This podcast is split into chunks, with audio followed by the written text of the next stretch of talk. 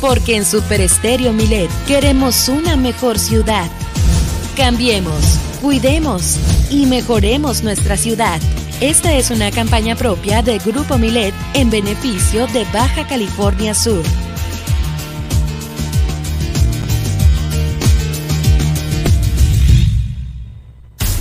Super Estéreo Milet 95.1. La radio con poder transmite desde Plaza Cerralbo, piso 3, en El Malecón, La Paz, Baja California Sur. X, H, P, C, P, Z, FM. Con 25.000 watts de potencia, Super Stereo Milet, el poder verdadero de la radio con el respaldo informativo de Revista Milet. Síguenos en plataformas digitales y en www.milet.com. Super Stereo Milet 95.1, una emisora de Grupo Milet México.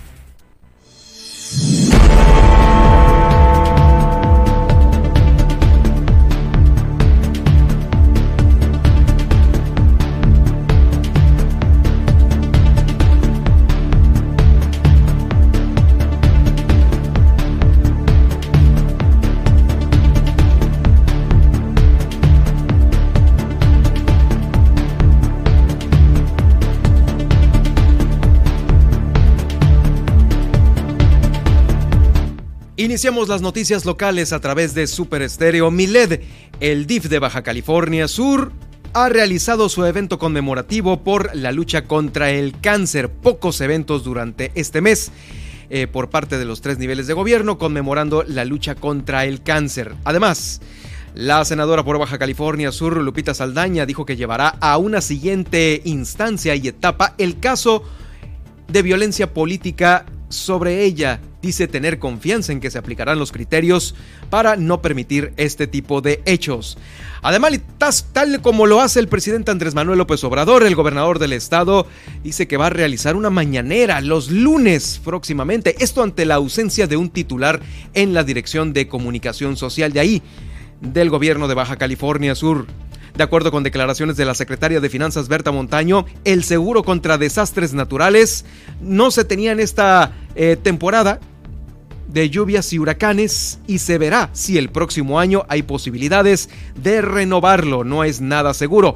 Eh, grandes especímenes del torneo de pesca, los cabos Billfish, van a liderar la competencia.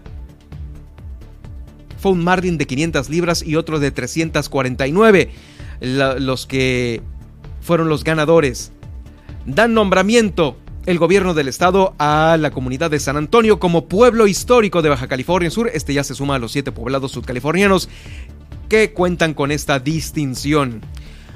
Pues van a recabar opiniones, perspectivas y propuestas que tienen las niñas, niños y adolescentes para los destinos quieren ver qué opinan ellos a fin de que estos se mantengan de manera segura. Es el objetivo de esta consulta realizada por el gobierno del estado en coordinación con la Asociación Civil World Vision.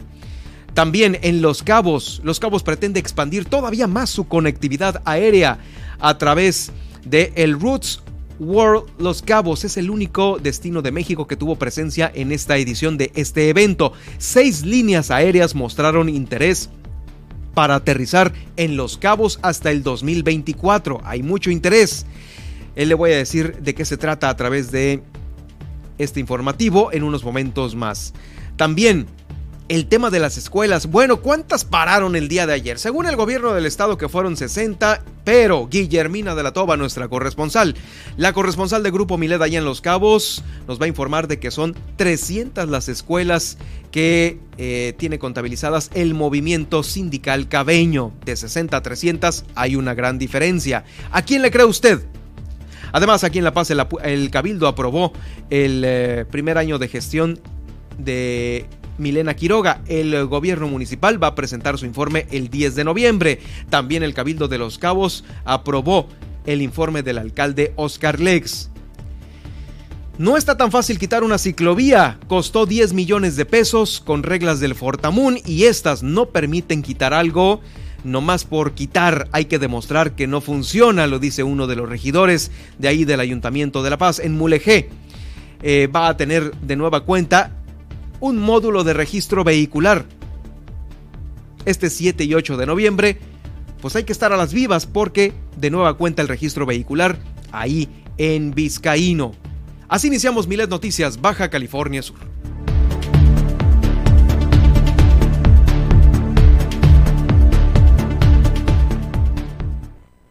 Ahora, Milet Noticias Baja California Sur.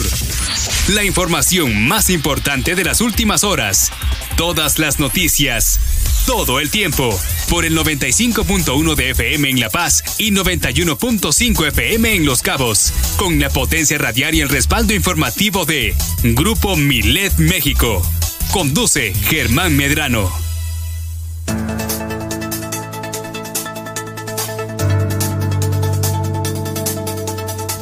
Y llegó el momento de enlazarnos con la estación hermana de Los Cabos a través de la frecuencia del 91.5 FM en Super Estéreo Milet, desde la frecuencia del 95.1 FM en la zona dorada del Malecón de la Paz, Baja California Sur, Ciudad Capital, para traerle estos 120 minutos de información que se genera en nuestro estado.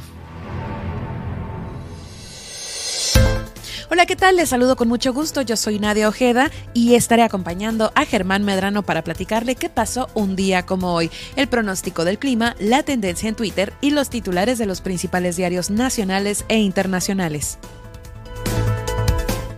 Le invito a que nos siga en nuestras redes sociales. Estamos en Facebook como Super Estéreo Milet La Paz, en donde estamos realizando esta transmisión en directo. Y además le invito a que siga a Germán Medrano en esta misma red social. Lo encontrará como Germán Medrano Nacionales y en Twitter como arroba Germán Medrano, en donde también tenemos eh, transmisión simultánea de este noticiero. También le invito a que nos busque en las plataformas de streaming para que sintonice todas nuestras entrevistas en, en formato de podcast y también lo relacionado con Milet Noticias Baja California Sur a través de Spotify, iHeartRadio, TuneIn, Seno FM y iTunes Podcast. Alexa sintoniza las noticias con Germán Medrano en iTunes Podcast. A mí me puedes seguir en Facebook, estoy como Nadia Ojeda Locutora, en Twitter como arroba guion bajo Nadia OB y además sintonizarme de lunes a viernes en punto de las 11 de la mañana en su espacio Entre Mujeres. Además, no se, eh, tampoco se pierda toda la programación que tenemos para usted en Super Estéreo Milet. Desde las 10 de la mañana llega el gallito inglés con los tips de Luis Roberto El Boy y Juan Pablo Torres Don Limón con las canciones que no sabías que querías escuchar. Y también le invitamos a realizar su denuncia ciudadana a lo largo de esta emisión a través de la línea Milet de WhatsApp, el 612-205-7777. Así iniciamos esta emisión de Milet Noticias Baja California Sur con todas las noticias todo el tiempo. Iniciamos.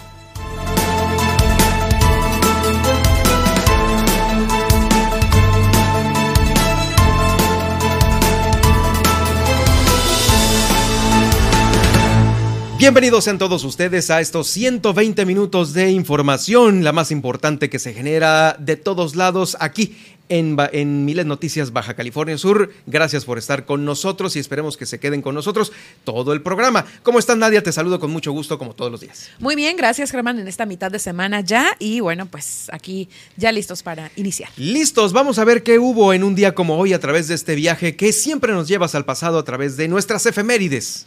Con gusto iniciemos el viaje al pasado de hoy en el año 1493 en el Mar Caribe cuando el navegante Cristóbal Colón arribó a la isla de Puerto Rico. De aquí nos vamos a 1512, un día como hoy, Martín Lutero, el reformista, se doctora en teología. Sobre Lutero, eh, pues él fue un teólogo y fraile católico agustino que comenzó e impulsó la reforma religiosa en Alemania y cuyas enseñanzas se inspiraron eh, en la Roma protestante y la doctrina teológica y bueno, pues hoy recordamos eh, también que pues es, fue un doctor en la Biblia. De aquí nos vamos al año 1813, cuando en la actual Alemania las tropas de Napoleón Bonaparte sufrieron eh, la más importante derrota en la batalla de Leipzig. El número total de bajas es incierto, aunque se estiman entre los 80 mil y los 100 mil muertos o heridos, de los cuales la mitad fueron franceses y la otra mitad correspondían a la coalición conformada por Reino Unido, el Reino de España, Rusia, Prusia, Suecia y Austria. Vamos ahora al año de 1868. Un día como hoy, en España se establece la peseta como unidad monetaria. La peseta fue la moneda de curso legal eh, en España y sus territorios de ultramar desde su aprobación el 19 de octubre de 1868 hasta el 28 de febrero de 2002, cuando se introdujo el euro. Y esta siguió circulando hasta el 31 de diciembre de 2001. Vámonos ahora a 1987 en Nueva York, que es cuando sucede el lunes negro, ya que el, el, índice Dow Jones pierde más de 500 puntos y es la peor caída desde el crack de 1929. Ahora vamos hasta 2003 en la Ciudad del Vaticano, cuando el Papa Juan Pablo II beatifica a la monja albanesa Teresa de Calcuta, quien eh, fuera merecedora del Premio Nobel de la Paz en 1992 y dedicada en vida a los más necesitados. De aquí seguimos hasta 2005 en Irak, cuando comienza el primer juicio contra Saddam Hussein. Entre otras cosas, pues Hussein fue juzgado por desarrollar armas de destrucción masiva. Y continuamos de acá a mil, bueno, nos regresamos en el tiempo porque vamos a los, al nacimiento de Augusto Lumière en 1862, quien fue el inventor francés del cinematógrafo, que fue patentado el 13 de febrero de 1895. Ese mismo año, los hermanos Lumière rodaron su primera película, La Sortie d'Aubris, y bueno, eh, la salida de los obreros de la fábrica Lumière en Lyon Play. Esa fue de sus primeras producciones. Vámonos ahora a 1987, los, fallecimientos, los fallecimientos. Un día como hoy, eh, pues se perdió a Jacqueline Dupri, eh, violonchelista perdón, británica, considerada históricamente como una de las más grandes en este instrumento. Y ahora nos vamos al, a México hasta 1970. Un día como hoy, muere el general y político Lázaro Cárdenas del Río, quien fuera presidente de México durante 1934 hasta 1940. Y ahora vamos a los días conmemorativos, como ya lo recordábamos en la mañana, hoy es, bueno, Octubre es el mes rosa y hoy, 19 de octubre, es el Día Internacional de la Lucha contra el Cáncer eh, de Mama, que bueno, eh, la importancia de esta fecha, de este mes, es que se realicen las mujeres pues un examen de mamas regularmente, pues con la finalidad de detectar cualquier signo o anomalía. Por ello también hoy es el Día Internacional de la Reconstrucción Mamaria, que bueno, el tercer miércoles de octubre, pues es una fecha muy especial dedicada a todas las mujeres. O sea, coincidió. Coincidió. El de la reconstrucción junto con el del eh, combate contra el cáncer. El combate, así es. Eh, sí, cayó eh, la coincidencia y bueno, pues este día es dedicado a todas las mujeres que han sido diagnosticadas con esta enfermedad, ya que se ofrece una alternativa que contribuye al proceso de recuperación y bueno, se enfoca en educar a la población a nivel mundial y empoderar también a las mujeres en la elección de este procedimiento. Y lamentablemente los tres niveles de gobierno sin campañas para esto. Hacen su eventito del día, la foto, pues ahí están este, eh, en, en el podium y se acabó. Pero después de esto, no hay una campaña establecida para prevenir el cáncer de mama o también eh, el tema de la reconstrucción, que dicho sea de paso, también es algo muy importante. Durante todo el mes. Sí, durante todo el mes. Vamos, ni vimos edificios iluminados de rosa. No, no, no. No hubo campaña para eso. Y vieras que hay muchos que se suman, ¿eh? Sí, apenas y dependencias federales, eh, pues, pero sí estatales o sí, de locales pues no se ha visto mucho. Sí, no hay, no hay, no hay iniciativa. No hay iniciativa. No hay motivación. Bueno, pues con esto culminamos el viaje en el tiempo del día de hoy y pues continuamos con más aquí en el noticiero. Gracias, Nadia. En unos momentos más, Nadia Ojeda le va a traer a usted las portadas, lo más importante del país circulando en los periódicos más importantes de nivel nacional e internacional, también la tendencia en Twitter, el pronóstico del clima para las próximas horas, que ahora sí ya cambiadísimo el clima, muy distinto, la tendencia en Twitter, como lo digo, el resumen de la mañanera, bueno, y lo que se vaya acumulando. Por lo pronto, sobre esto mismo que nos está platicando Nadia Ojeda, el director del sistema DIF, Luis Alberto Ceseña Romero, eh, fue quien eh, representó a la presidenta de la institución, Patricia López Navarro, encabezando un evento por este, el Día Internacional de la Lucha contra el Cáncer, y ahí destacó la importancia de brindar información a la ciudadanía, ya que detectar a tiempo es fundamental para salvar a la, la vida de las personas. Sí, pues hay que tener una campaña para esto, director. Hay que tener una campaña. ¿El DIF tiene una campaña? No lo creo. No se escucha, no está. Muy pocas campañas para tantas mujeres que pueden prevenir su muerte. Estuvo acompañada de la secretaría, acompañado de la Secretaría de, de, la Secretaria de Salud, Sacil Flores Aldape, así como de autoridades municipales y representantes de la sociedad civil. Dijo que eh, se tiene como objetivo principal fortalecer el ramo de la salud para lograr crecimiento social integral. Por eso es que diariamente se trabaja en coordinación con los tres niveles de gobierno. ¿De qué manera se trabaja, director? Es la pregunta para alcanzar este importante objetivo, como lo dice en su boletín. Señaló que también se realizan actividades de asesoramiento sobre la enfermedad, su detección oportuna y desarrollo con ejercicios que busquen la participación social de las mujeres y de su familia, de la comunidad en general, para el cuidado a la salud. Pues ahí está este tema. Hay campañas para el mastógrafo móvil, en qué colonias van a estar en la ciudad de La Paz. Se tiene. Híjoles, es a veces el tema, ¿no? Lo que se dice en el comunicado contra la realidad misma que se vive con las personas que llevan el cáncer o las que son propensas a tenerlo, con las mujeres y también caballeros, ¿eh? porque también ese es otro tema no menos importante. Eh, vamos a escucharlo a continuación, el director general del sistema DIF estatal.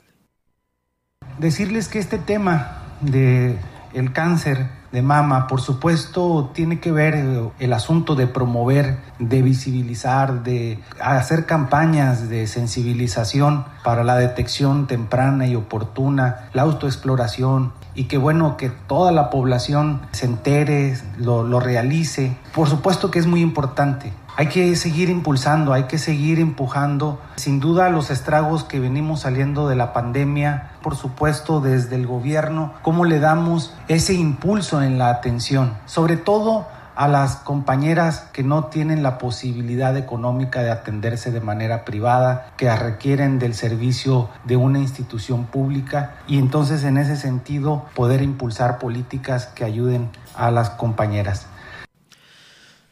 Pues ahí está el tema. Bueno, eh, también dentro de más información de la que tenemos aquí en el estado sobre, pues este, este brete que tienen ahí eh, de nueva cuenta los maestros en la, en el movimiento magisterial de los cabos. Fíjese que de acuerdo con los reportes de supervisión de educación inicial, preescolar, primaria y secundaria que ha hecho la Secretaría de Educación Pública en los más de mil planteles que operan en la entidad, según este comunicado, el 393 que se emitió, 60 planteles se sumaron al paro de labores convocado para este martes, o sea, el día de ayer, y de esos 60 planteles, 52 estuvieron en Los Cabos, y ocho, los ocho restantes en La Paz. Esto lo está informando el director general de Educación Básica, José María Hernández Manríquez. Sin embargo, nuestra corresponsal, la corresponsal del Grupo Milet, nos tiene un dato distinto. En unos momentos más, al hacer el recorrido por los municipios de Baja California Sur, estuvo ella con el movimiento magisterial de los cabos y ellos le reportan a nuestra corresponsal 300 escuelas que pararon el día de ayer de viva voz ¿eh? del dirigente del movimiento magisterial.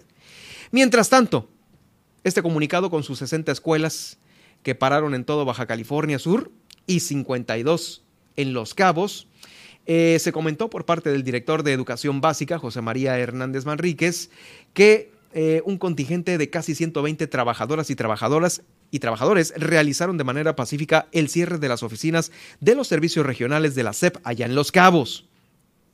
En La Paz se reportó la suspensión de labores en cinco centros educativos de primaria y tres de secundaria. En Comondú, Loreto y Mulegé, las actividades se llevaron a cabo sin contratiempos. Eh, destacó que se han hecho gestiones permanentes con el gobierno federal para mostrar, para mejorar la situación laboral de los trabajadores de la educación.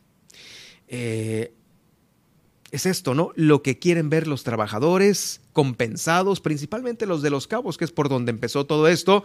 Si en realidad se han hecho esas gestiones, si van avanzadas las gestiones y se ve una luz al final de este turbio, oscuro y gris camino que los ha llevado año tras año a estar solicitando su plaza y que hasta este momento que les tronó el cohete, pues no tienen todavía esa garantía laboral porque siguen en las mismas después de tantos años. En fin, ahí está, ahí está el tema.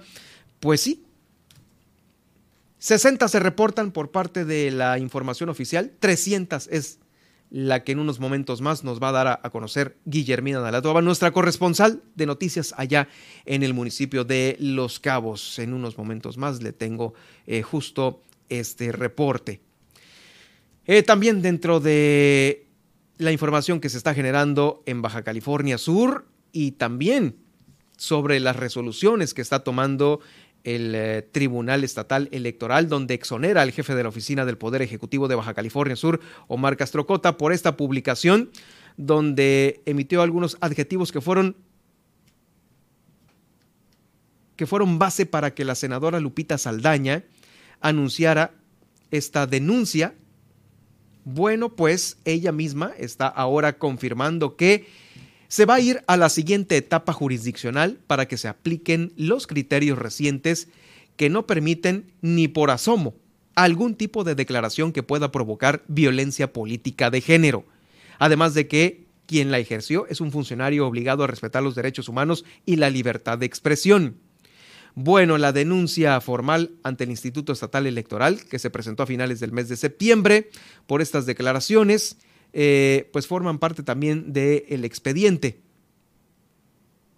En fechas atrás también el Senado de la República había hecho un exhorto al, gobernador del estado, al Poder Ejecutivo, para que eh, prácticamente se transmitiera este mensaje al jefe de la oficina del gobernador. En un primer aspecto, se violentó la inviolabilidad constitucional que está contemplada en el artículo número 61 de la Constitución Política en un segundo precepto, por el concepto de violencia política de género, pues se menoscabó públicamente el ejercicio de sus derechos políticos materializados en el cargo, en el ejercicio de su cargo.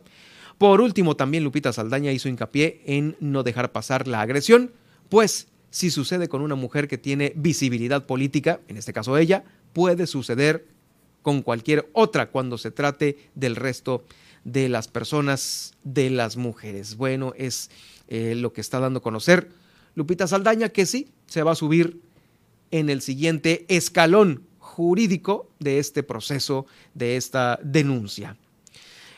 También dentro de la información que se genera ahí eh, dentro de la política del, del Ejecutivo, fíjese que el gobernador del estado ha dado a conocer que, tal y como lo hace el presidente, va a tener mañaneras. Vamos a tener mañaneras aquí en Baja California Sur, ¿eh? Y vamos a tener el resumen también. Vamos a tener también el resumen de seguro, ¿no? De seguro, pues tal vez, tal vez, a ver cuánto, de cuánto tiempo se las avienta, pero va a ser una vez por semana. Bueno. sí, tranquila. No, Con la del Palacio Nacional tenemos, ¿no? Sí, diario, que es diario. Pero pues bueno, aquí va a ser una vez por semana, según lo anunció en respuesta a esta ausencia del director de comunicación social de ahí de Palacio de Gobierno. Cada semana nos vamos a ver los lunes a las 9 de la mañana en rueda de prensa después de la mesa de seguridad.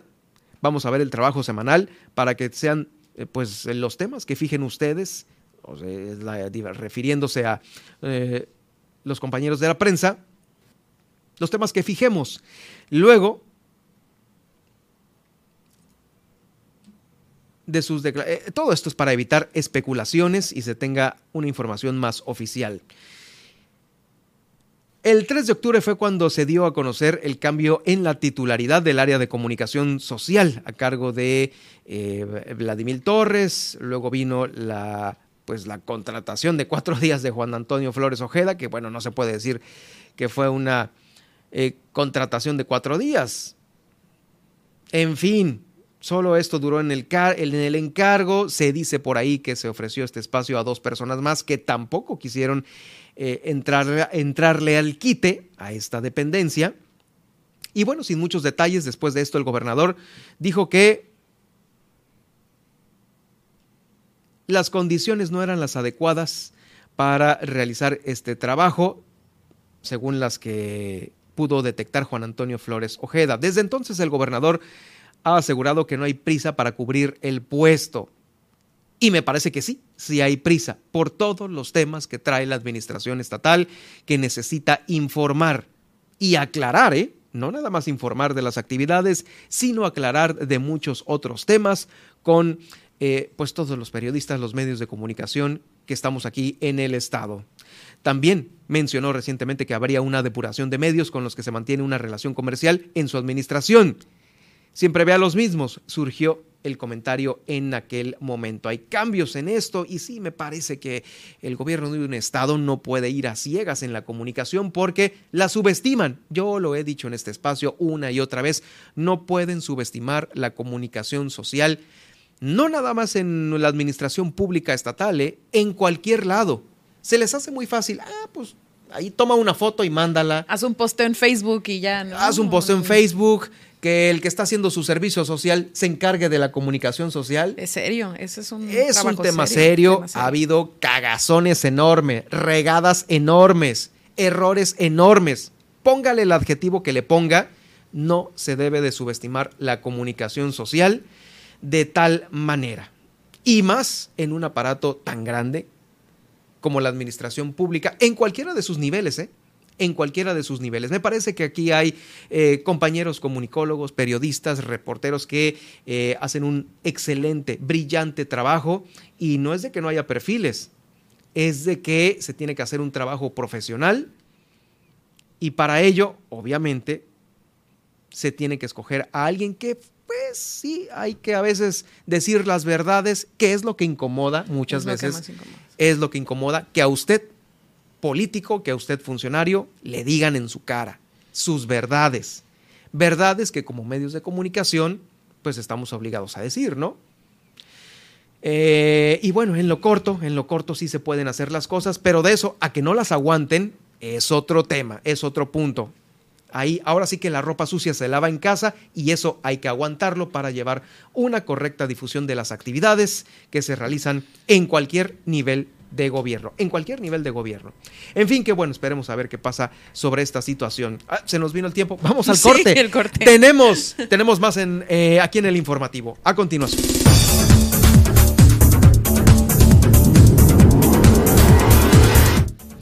Al regresar después del corte le tengo el pronóstico del clima para hoy y los principales puntos de conectividad aeroportuaria. También le vamos a contar que, eh, pues, eh, de acuerdo con eh, algunas declaraciones. Eh, Berta Montaño eh, aseguró que el, seguro contra desastres naturales que tenía BCS se venció. También le vamos a platicar que pues grandes especímenes en el torneo de pesca Los Cabos Bill Fish lideran la competencia pues con un marlin de 500 libras y uno de 349. Esta y más información al regresar después del corte en Miles Noticias Baja California Sur. En un momento regresamos.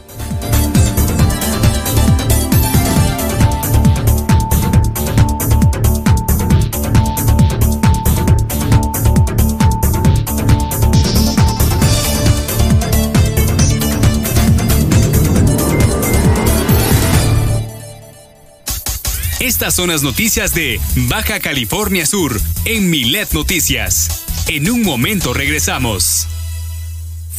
Comunícate con nosotros a la línea Milet 612-205-7777. Queremos escucharte.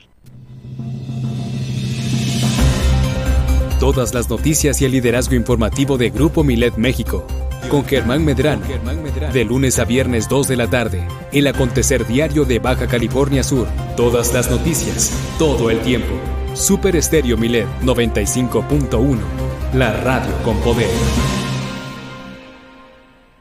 ¿Por qué es valioso el protocolo del INE para la atención a víctimas de violencia política contra las mujeres? Se mencionan distintas características de las mujeres que pueden sufrir violencia política en razón de género. Ponen el centro a la víctima y brindarle los primeros auxilios psicológicos. El protocolo lo podemos conocer en la página oficial del INE, INE.mx. El INE lo construimos todas y todos. INE. Las lluvias favorecen la presencia del mosco transmisor del dengue. Por eso debemos sumarnos al esfuerzo preventivo con el saneamiento básico de patios. Lava y tapa los objetos donde almacenas agua de uso común. Voltea y tira aquellos que estén en desuso y que puedan estancar líquidos para evitar la producción del zanjudo. Protejamos juntos nuestra salud. Gobierno del Estado, Baja California Sur, nos une.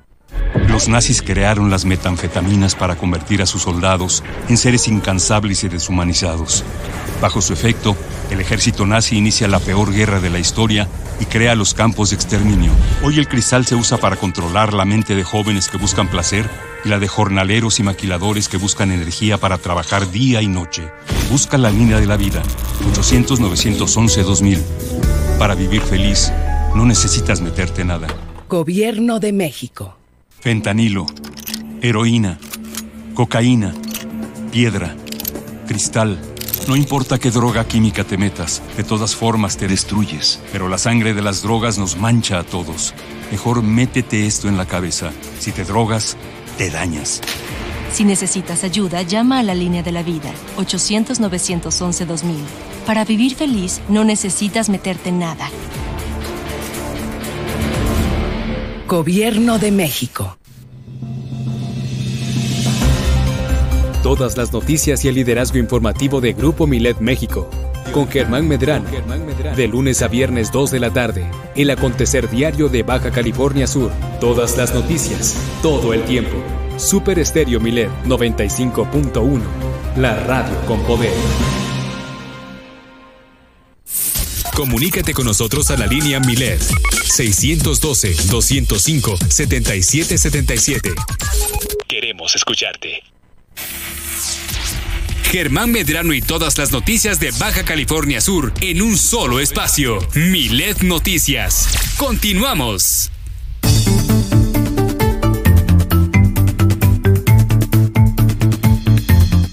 Bueno, pues estamos a mitad de semana y eh, vamos a escuchar cómo estará el próximo, el pronóstico para las próximas horas y los próximos días.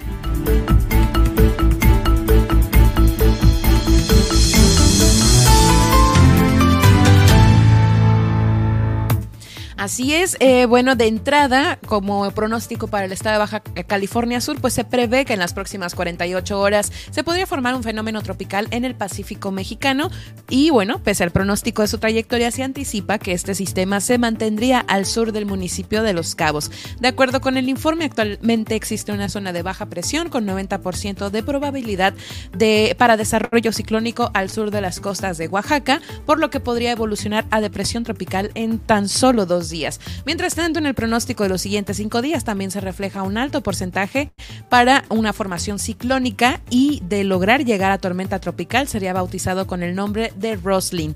De lo contrario, se mantendría como una depresión tropical. La, eh, vámonos ahora con el pronóstico del tiempo para hoy es que en La Paz, Baja California Sur, eh, se pronostica una temperatura máxima de 31 eh, grados centígrados con mínimas de 21 grados centígrados e intervalos nubosos. La temperatura actual es de 30 grados centígrados con sensación térmica de 31 grados centígrados y para este jueves iniciaremos la jornada con 23 grados centígrados y cielo despejado.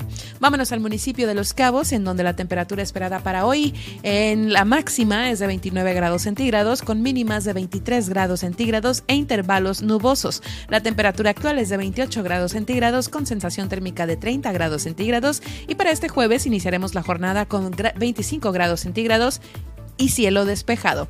En el panorama nacional se esperan lluvias fuertes y tormentas en Tabasco, Campeche, Yucatán, eh, Quintana Roo, Chiapas, Oaxaca, Guerrero, Michoacán y eventos aislados en Veracruz, Puebla, Nayarit, Jalisco, Colima, Estado de México, Morelia y Ciudad de México. Hay aire polar cubriendo eh, especialmente el centro oriente del país, así que se va a sentir también un ambiente de fresco a frío y hay viento de norte de 80 a 100 kilómetros por hora en Veracruz y en el istmo de Tehuantepec.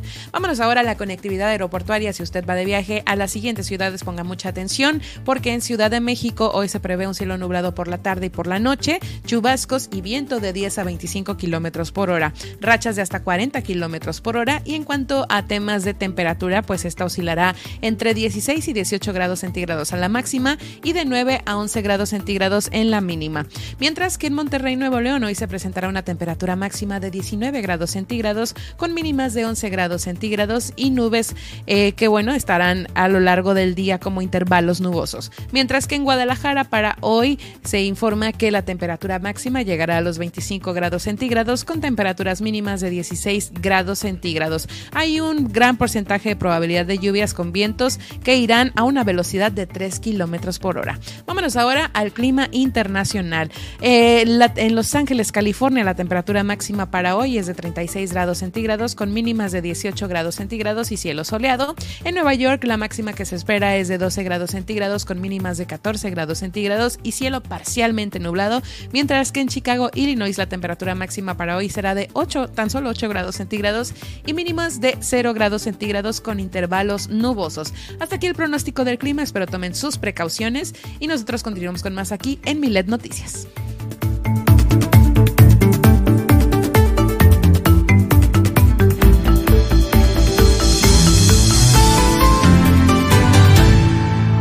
Bueno, en unos momentos más, eh, en unos momentos más seguiremos escuchando a Nadia porque le trae el resumen de la mañanera y también la tendencia en Twitter, la que hay en este momento en esta gran red social. Eh, hablando, hablando justamente de mm, el tema del clima, hoy pues digamos, bueno, hasta este momento los, las lluvias y, los huracanes nos han tratado bien aquí en nuestro estado. Eh, ha habido años en los cuales hemos sido víctimas del embate de estos fenómenos hidrometeorológicos. Por ello, siempre se ha cuestionado desde que nos pegó, yo creo que pues Odil, que fue donde se recrudeció cada vez más el tema de levantarse, salir adelante, la reconstrucción, un tema de los seguros. Los seguros contra eh, desastres naturales, que en este caso eh, empezaron a contratar en el, eh, o, a mencionarse cada vez más durante el sexenio de Carlos Mendoza. Pues ahora, con declaraciones de la secretaria de Finanzas, Berta Montaño Cota, aseguró que este seguro contra desastres naturales que tenía Baja California Sur se venció, pero este ya estaba vencido, me parece que antes de que saliera Carlos Mendoza Davis. A él le tocó la temporada de lluvias y huracanes para el 2021 eh, y ya se le había acabado el seguro. No lo iban a, renovar, pues porque prácticamente ya iban de salida. Y declaraciones del entonces secretario Isidro Jordán eh, nos confirmaba que esto lo tendría que renovar el próximo, la próxima administración la de Víctor Castro Cosío, ahora a través de Berta Montaño Cota, la secretaria de Finanzas. Bueno, pues aún sigue sin renovarse, está vencidísimo. El año próximo se podría ver la posibilidad de adquirir o renovarlo. Esto lo dijo en entrevista eh, la secretaria de Finanzas Berta Montaño Cota. No conozco con precisión los datos, sé que en algún momento lo tuvieron y se venció. No está vigente.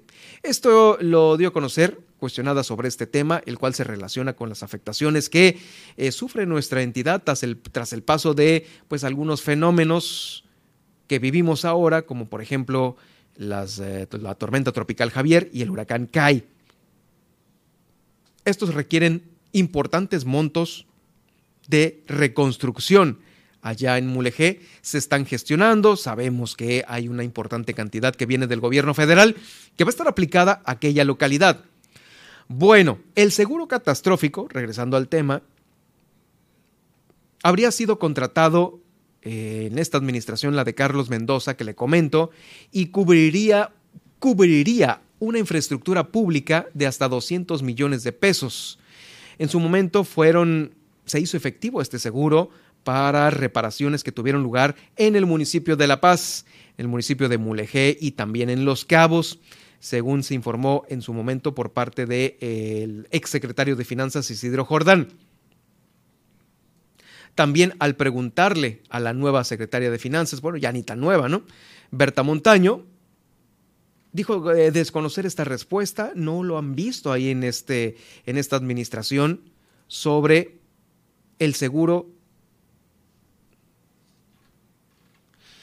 el seguro contra desastres naturales No, pues no sé, respondió. No sé si el mismo eh, lo podremos, lo podremos reactivar porque no lo conocemos. Hasta ahorita nosotros no hemos vislumbrado la posibilidad de un seguro como este, quizás el próximo año cuando ya estemos un poco más estables. La titular, la titular de finanzas mencionó que durante este año se ha navegado contra corriente, cubriendo los rezagos económicos que tiene el gobierno estatal. Pues sí, hay, eh, pues por todos lados hay deudas, ¿no? Que se tienen que cubrir. Ahí están las del magisterio, también las del fideicomiso, que son pues otra cantidad fuerte. Y también ayudarle al Congreso con la multa de los 4 millones de pesos que impuso el SAT. Pues sí, lana que se tiene que ir, pues ahí está fugándose de esta manera. Mientras tanto, pues sí, lo que no se tiene es un seguro contra desastres naturales. No se tiene y se va a ver apenas la posibilidad de renovarlo. Esto sobre el tema del clima.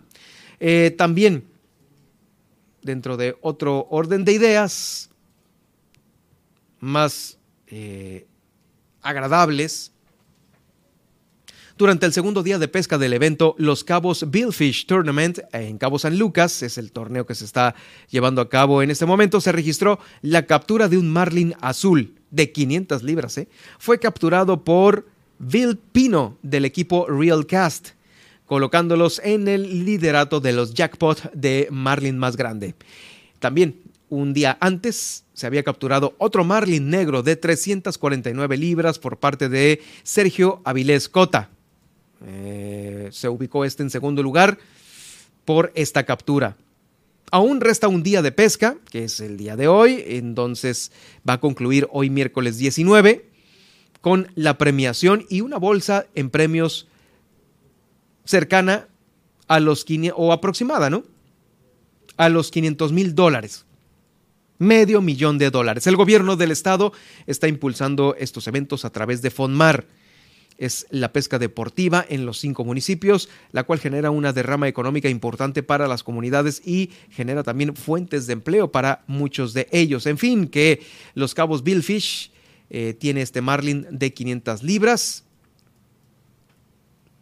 un día antes habían sacado uno de 349 y vamos a ver cómo cierra el día de hoy, miércoles, con la pesca. Ahora sí que literalmente la pesca del día.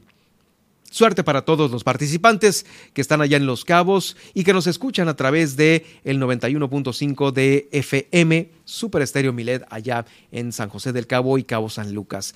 Eh, también dentro de los temas eh, turísticos, fíjese que el gobernador hizo entrega del nombramiento de pueblo histórico a la comunidad de San Antonio en el municipio de La Paz.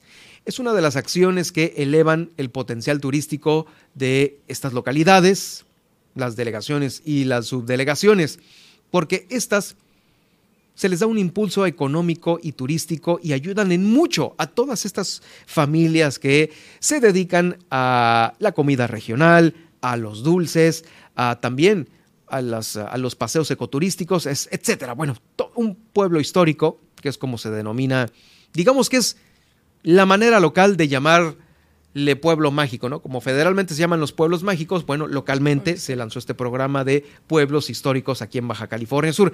Eh, durante este acto en donde se dio este nombramiento a San Antonio, estuvo la presidenta del sistema DIF, Patricia López, la secretaria de Turismo, Maribel Collins, la delegada Paola Hernández, así como también el eh, diputado Eduardo Van Wormer. Ahí se tomó protesta al Consejo Turístico Local de Pueblos Históricos que va a presidir Juan de la Peña. Bueno, pues es, eh, vamos, digamos, es una de las eh, personalidades de aquella localidad que se la sabe de todas, todas, Juan de la Peña. Desde aquí le mandamos saludos. también él va a trabajar con, muy en coordinación con todos los prestadores de servicios turísticos de la zona. El gobernador agregó que esta estrategia también busca la conservación del patrimonio y rescate de tradiciones, costumbres y valores que identifican y hacen única a nuestra entidad. Claro, pues difundiendo todas estas raíces, dándolas a conocer a los viajeros nacionales e internacionales que sí llegan cada vez más de muchos países a conocer la Baja. Con la entrega de este importante reconocimiento estoy seguro que la comunidad de San Antonio tendrá un importante repunte en la actividad turística, lo cual refleja el crecimiento económico de los comerciantes y productores. Cabe destacar que este nombramiento, eh, el de San Antonio, ya se suma a los ocho pueblos históricos que eh, pues ahora son. Evidentemente San Antonio y el Triunfo en La Paz, San Ignacio, Santa Rosalía y la heroica Mulegé en Mulegé, San Javier en Loreto, San Miguel de Comondú en Comondú y Santiago en Los Cabos. Durante este encuentro con habitantes de aquí, del municipio de La Paz, se encabezó una jornada de audiencias públicas en donde el gobernador dio a conocer la puesta en marcha de este programa de empleo temporal y el próximo inicio de las obras de reconstrucción de la cancha pública. Digo, aprovechando, aprovechando el viaje. En fin, que San Antonio es eh, ya un pueblo histórico de aquí de Baja California Sur y por ello, bueno, también vamos a escuchar al secretario general eh, del municipio de Los Cabos porque eh, pues ahí estuvo también en representación de la alcaldesa, la alcaldesa no fue, sin embargo, sin embargo sí estuvo presente el secretario general, a quien lo escuchamos a continuación. De parte del Ayuntamiento de La Paz, seguiremos impulsando, llevando a cabo actividades como es la Ruta de la Plata, como es eh, seguir teniendo promotores deportivos aquí, la realización de algunas fiestas y salvando las tradiciones.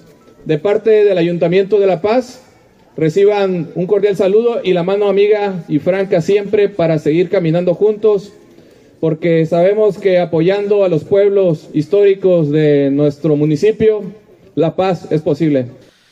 Eh, bueno, también eh, dentro de otro orden de ideas, bueno, no es otro orden de ideas, dentro del mismo sobre el tema turístico. Esta nota está sumamente importante e interesante. Eh, van a recabar van a recabar opiniones, perspectivas y propuestas que tienen las niñas, niños y adolescentes sobre la seguridad que debe existir en los destinos turísticos. Eh, los destinos más visitados de México, para que continúen siendo seguros, por supuesto. Es el objetivo de esta consulta que eh, se está realizando en coordinación con Civil World Vision México. Esta va a cerrar el próximo 30 de noviembre. Eh, la información la está dando a conocer la secretaria ejecutiva del Sistema Estatal de Protección Integral de Niñas, Niños y Adolescentes, Laura Sofía Villa Urías. Destacó que este ejercicio atiende a una de las premisas más importantes de la Administración, la cual es garantizar el sano desarrollo de esta población, los pequeños.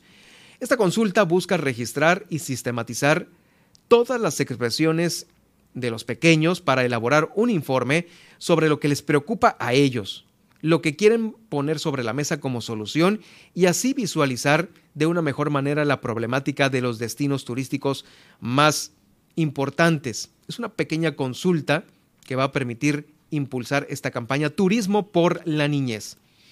La secretaria ejecutiva del Sistema Estatal de Protección Integral de Niñas, Niños y Adolescentes, Sofía Villa, dijo que todos los pequeños interesados, y las pequeñas también, podrán participar en una o varias de las siguientes modalidades. Va a ser un, cuestionario de 20 preguntas. Esa es una de ellas. Otra modalidad es de que expresen eh, estas propuestas a través de dibujos, frases, cuentos o poemas, que todos ellos tienen como inquietud para reflejar cómo prevenir o eliminar una situación de inseguridad que debe de haber en un destino para que ellos sean seguros, eh, más policías, más bardas, más luz, eh, no sé.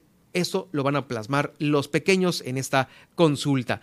Si usted quiere participar o sus eh, algún menor de edad, niña, niño o joven, lo puede hacer a través de la plataforma. Este es el nombre de la plataforma. Niñez Libre de Violencia. .org.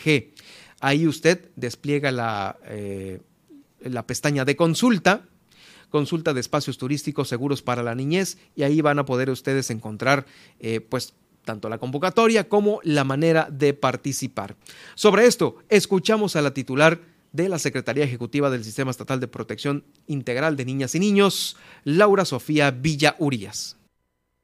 El gobierno de Baja California Sur, a través de la Secretaría Ejecutiva del CIPINA la Secretaría de Turismo y Economía y de la Asociación Civil World Vision México, estamos comprometidos porque la niñez y adolescencia sudcaliforniana viva en espacios seguros. Es por eso que hemos lanzado la consulta Turismo por la Niñez, en esta consulta queremos escuchar tus preocupaciones y opiniones para que Baja California Sur sea un lugar seguro para niñas, niños y adolescentes. Si tienes entre 6 y 17 años, esa consulta es para ti. Visita nuestra página en Facebook, Cipina BCS, donde podrás consultar e ingresar al link para que nos puedas enviar ya sea un dibujo, un audio, un cuento o alguna frase de cómo puede ser mejor Baja California Sur. Participa en la consulta. Tu voz ayudará a que los niños, niñas y adolescentes vivan en ciudades seguras seguras y protectoras de la niñez. Tienes hasta el 30 de noviembre para participar.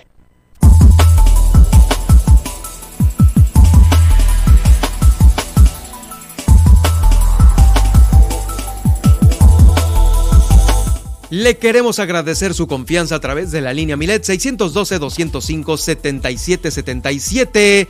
Tenemos algunas denuncias eh, que Nadia Ojeda las trae a la mano. Así es, a la línea Milet de WhatsApp nos escribe José Verdugo y nos dice, la calle Ignacio Manuel Altamirano está intransitable. De 5 de febrero a 16 de septiembre urge. Esperando de favor, eh, lean mi denuncia. Muchísimas gracias. Claro que sí, esperemos pues este llamado llegue a las autoridades eh, pues competentes y bueno, pues sobre la, esta vía, ¿no? Esta vía transitable de Ignacio Manuel Altamirano, más bien intransitable, de, eh, del Altamirano a las 5 de febrero y 16 de septiembre, pues ahí está. ¿Es intransitable por?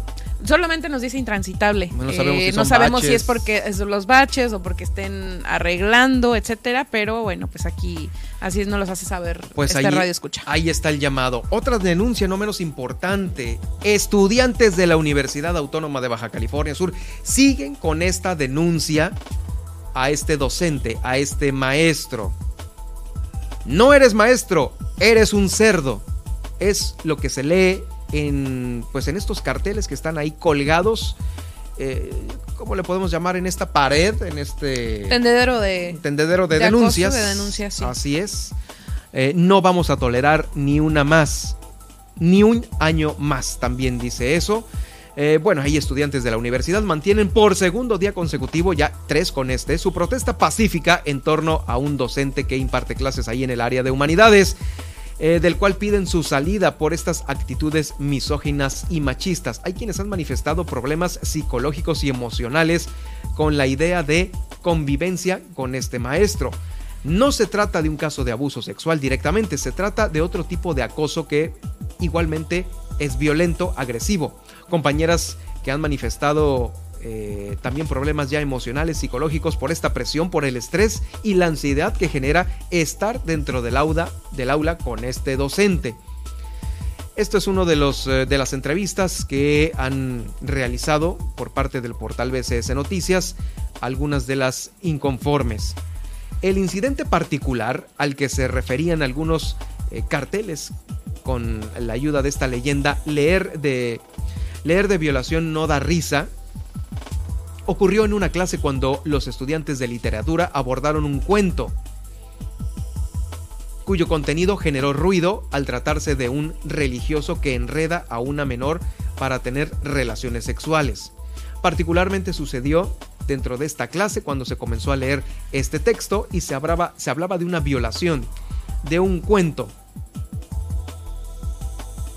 Este cuento trata sobre, eh, pues básicamente, esta intromisión del religioso contra una niña para violarla básicamente. Entonces se nos hizo mucho ruido, detuvimos la lectura, la clase y no pudimos, no estuvimos dispuestos a continuar. Posterior a esto, el docente se desató con una serie de comentarios con ese tinte machista y misógino y esa es la clase de violencia que nosotros estamos denunciando después de discutir la lectura. Discutieron la lectura, no continuaron y ahí está, se desataron, se desataron estos eh, comentarios de tinte machista por parte del docente. Eh, estamos denunciando esta manifestación, no es violenta, no es por abuso sexual, es directamente por este tipo de contenidos. En cuanto a las acciones que habría tomado la máxima casa de estudios, eh, la Universidad Autónoma de Baja California Sur, pues bueno, fue criticada por eh, a estos estudiantes entrevistados ante la existencia de supuestas eh, denuncias que el docente dejó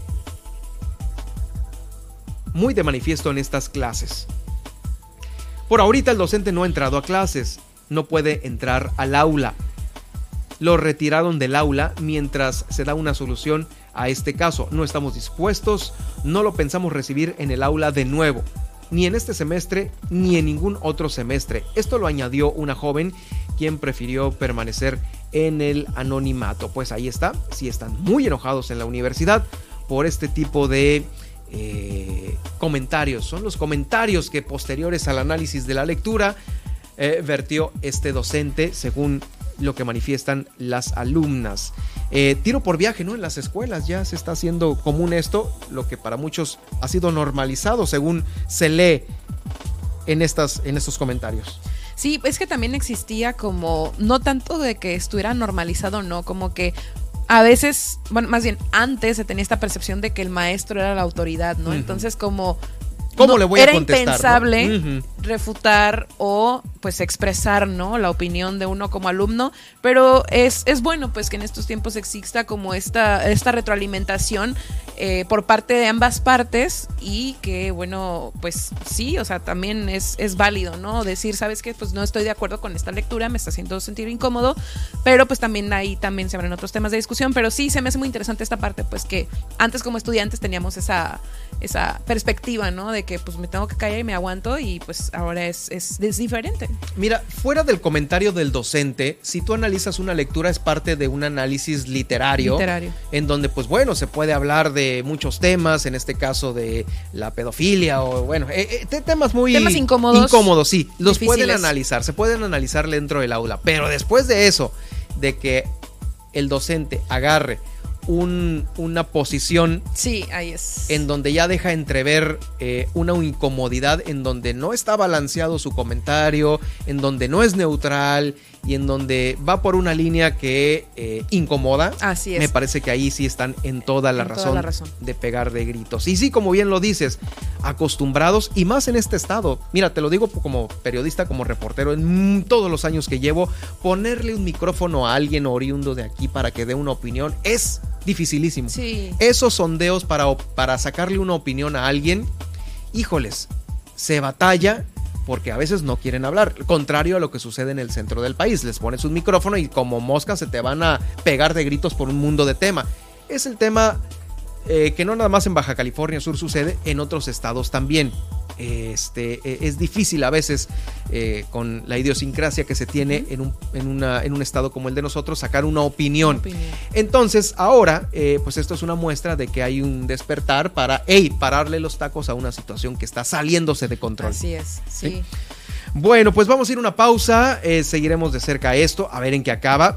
Vamos a esperar la respuesta de la universidad porque lo dijeron, lo manifestaron, se está investigando, se van a tomar decisiones al respecto. Bueno, aquí las estamos esperando en esta redacción. ¿Qué tenemos después de la pausa, Nadia?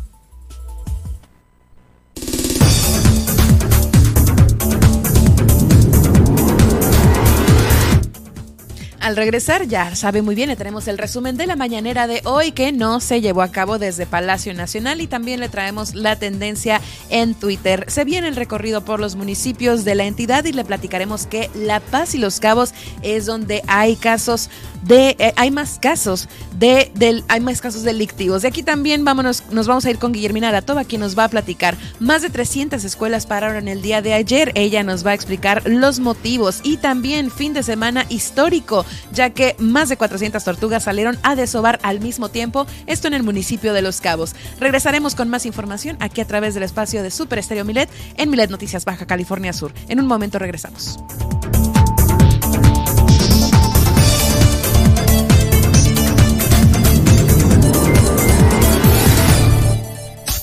Estas son las noticias de Baja California Sur en Milet Noticias. En un momento regresamos. Mándanos tus notas de voz y escúchate al aire. 612-205-7777. Todas tus peticiones las leemos y escuchamos vía WhatsApp. Todas las noticias y el liderazgo informativo de Grupo Milet México. Con Germán Medrano. De lunes a viernes 2 de la tarde. El acontecer diario de Baja California Sur. Todas las noticias. Todo el tiempo. Super Estéreo Milet 95.1. La radio con poder. Estamos contigo en todas partes. Todas partes. Facebook, Super Estéreo Milet La Paz. Dale me gusta, comparte, entérate de tus artistas favoritos y de todas las promociones que tenemos para ti. Recuerda en Facebook, Super Estéreo Milet La Paz.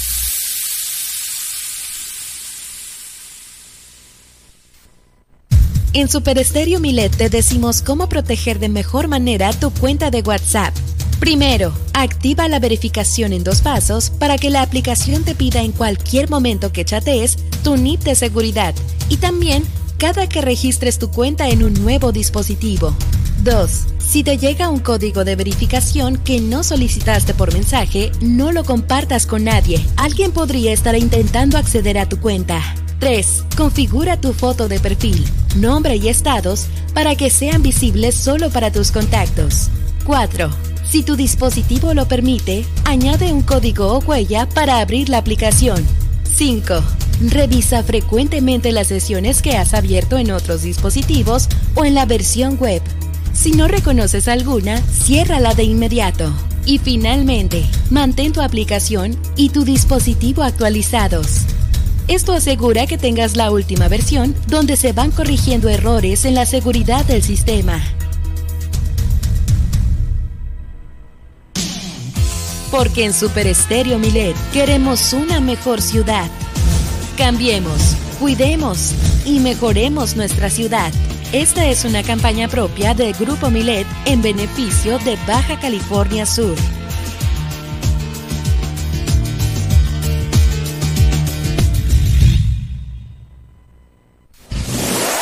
Milet Music.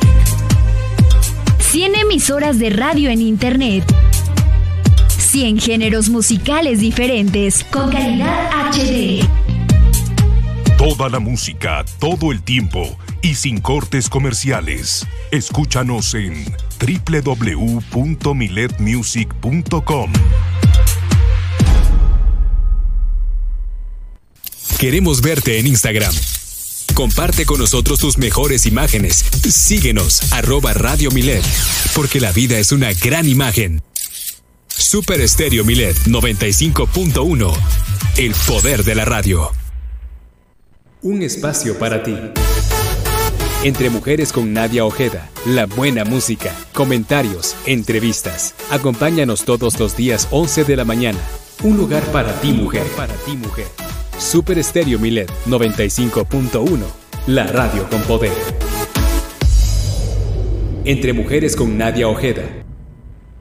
Mándanos tus notas de voz y escúchate al aire.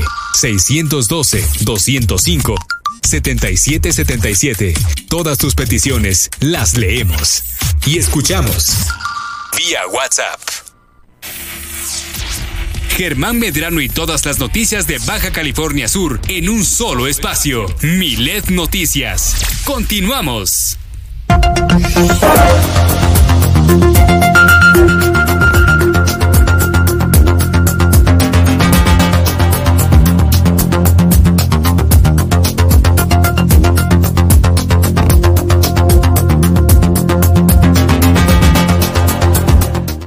Estamos de vuelta con ustedes y bueno, ya tenemos el resumen de la mañanera en esta, la segunda hora de transmisión de Milet Noticias Baja California Sur. Yo soy Germán Medrano y me da mucho gusto saludarle a usted que en este momento en su auto nos está sintonizando.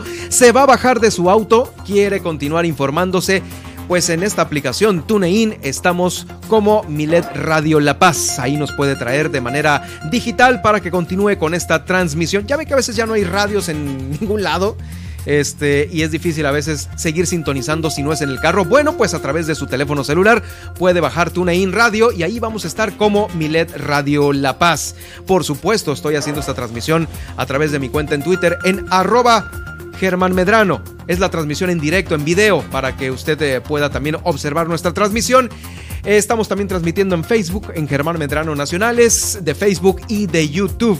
El podcast de esta emisión va a quedar en Spotify. Ahí estarán todos los noticieros que usted día con día sintoniza a través del 91.5 en La Paz, no, en Los Cabos y del 95.1 eh, FM, ahora sí, aquí en la capital del estado. Bueno, mucho se ha comentado del presidente sobre el tema de la seguridad, ya lo han increpado una y otra vez en las mañaneras, estuvo Jorge Ramos también que en su cara le restregó los datos, los, los datos que pues son los datos que él mismo generó y que no se los creyó, pero fíjese ahora eh, lo más reciente que se ha comentado y lo ha dicho nadie aquí en este espacio es el tema de que, ay, pues hay estados en donde la delincuencia está por, híjoles, a flor de piel.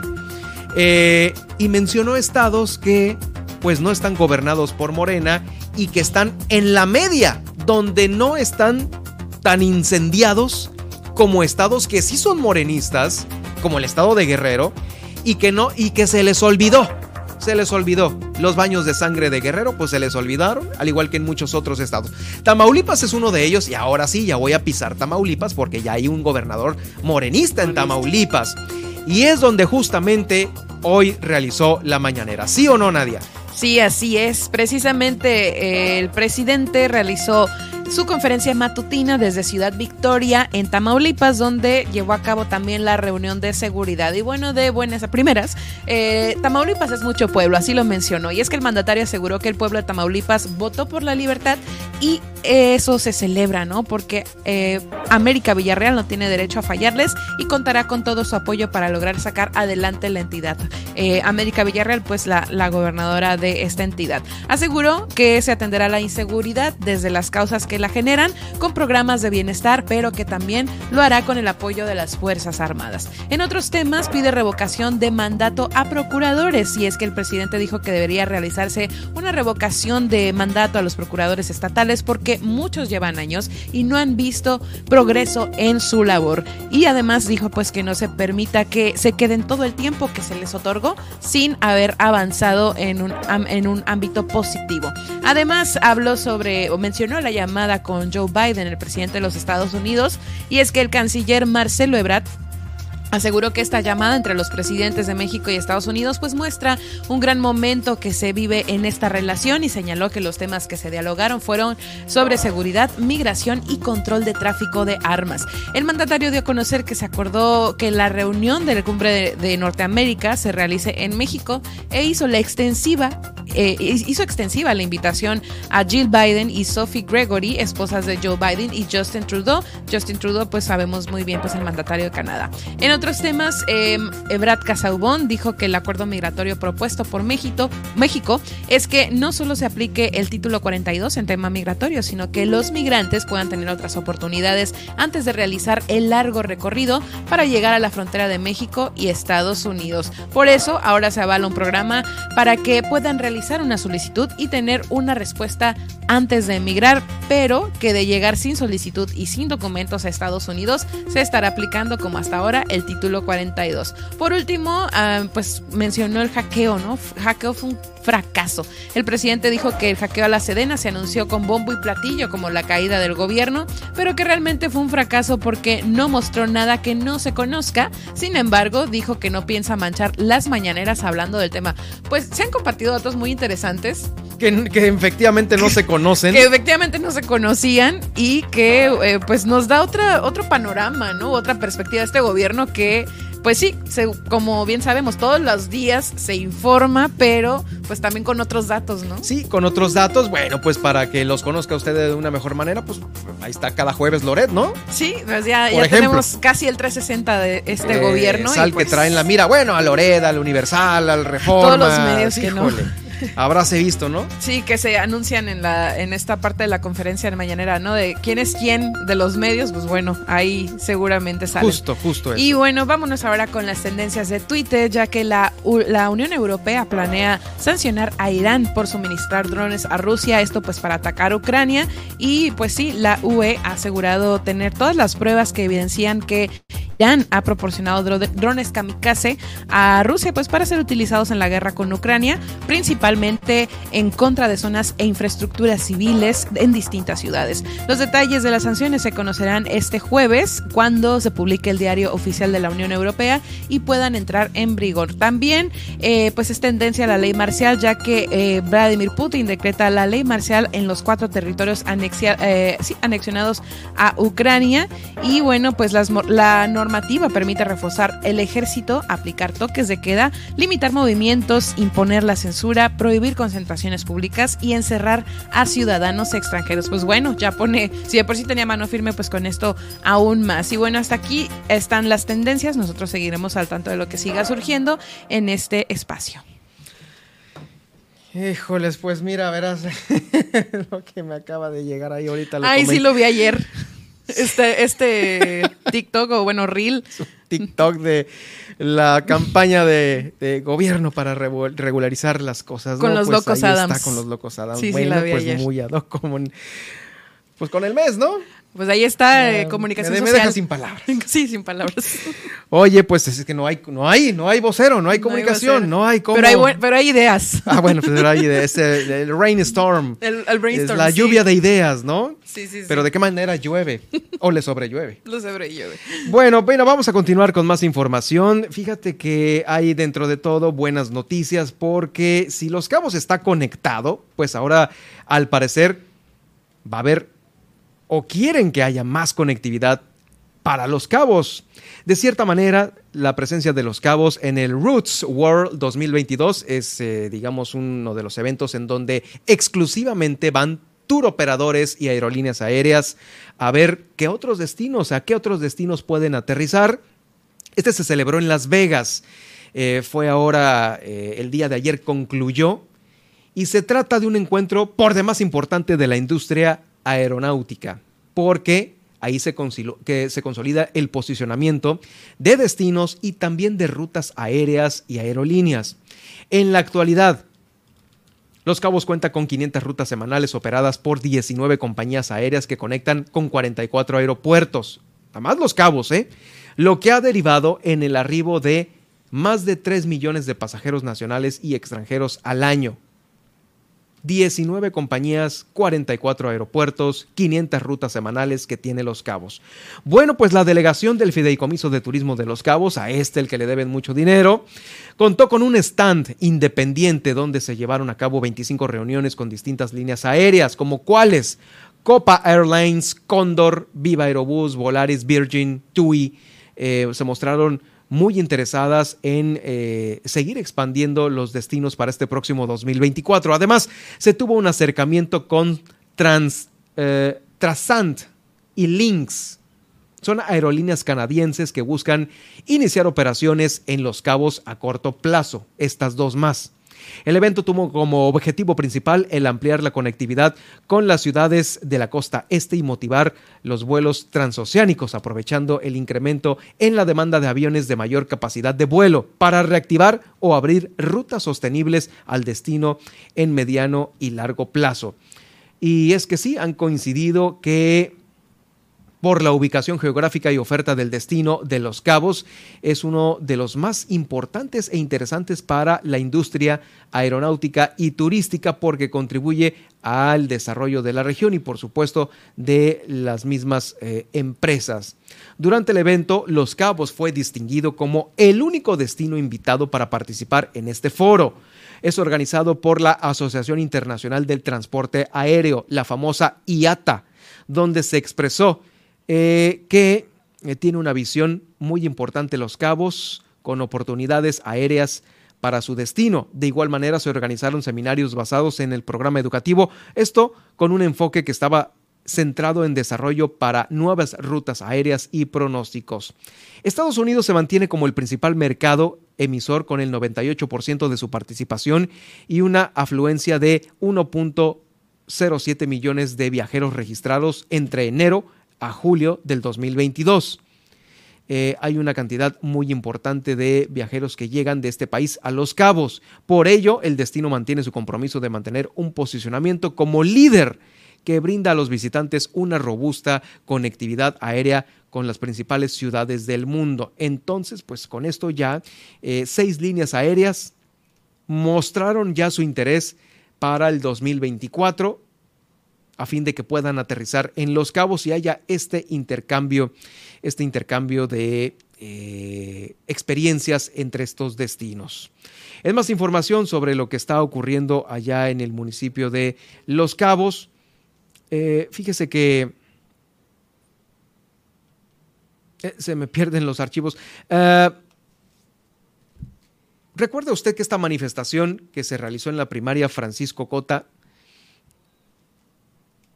eh, derivó en que se pusiera más atención por el vandalismo que representaba y la pérdida de muchas cosas que con mucho trabajo se obtuvieron en cada una de las escuelas. Bueno, pues eh, el eh, director de Educación Básica, José María Hernández, fue cuestionado por el número de escuelas vandalizadas y la cantidad de robos. Eh, son cerca de 80 escuelas entre Los Cabos y La Paz, fundamentalmente donde se tiene el mayor índice delictivo. Confirmó que no son las únicas, pero sí se trata de instituciones educativas donde el reporte es considerablemente alto. 80 escuelas entre La Paz y Los Cabos. Eh, cabe mencionar que eh, el sistema eléctrico es el que mayormente se vandaliza entre estos dos municipios. Y sí, los dejan prácticamente otra vez en ceros para volver a invertir.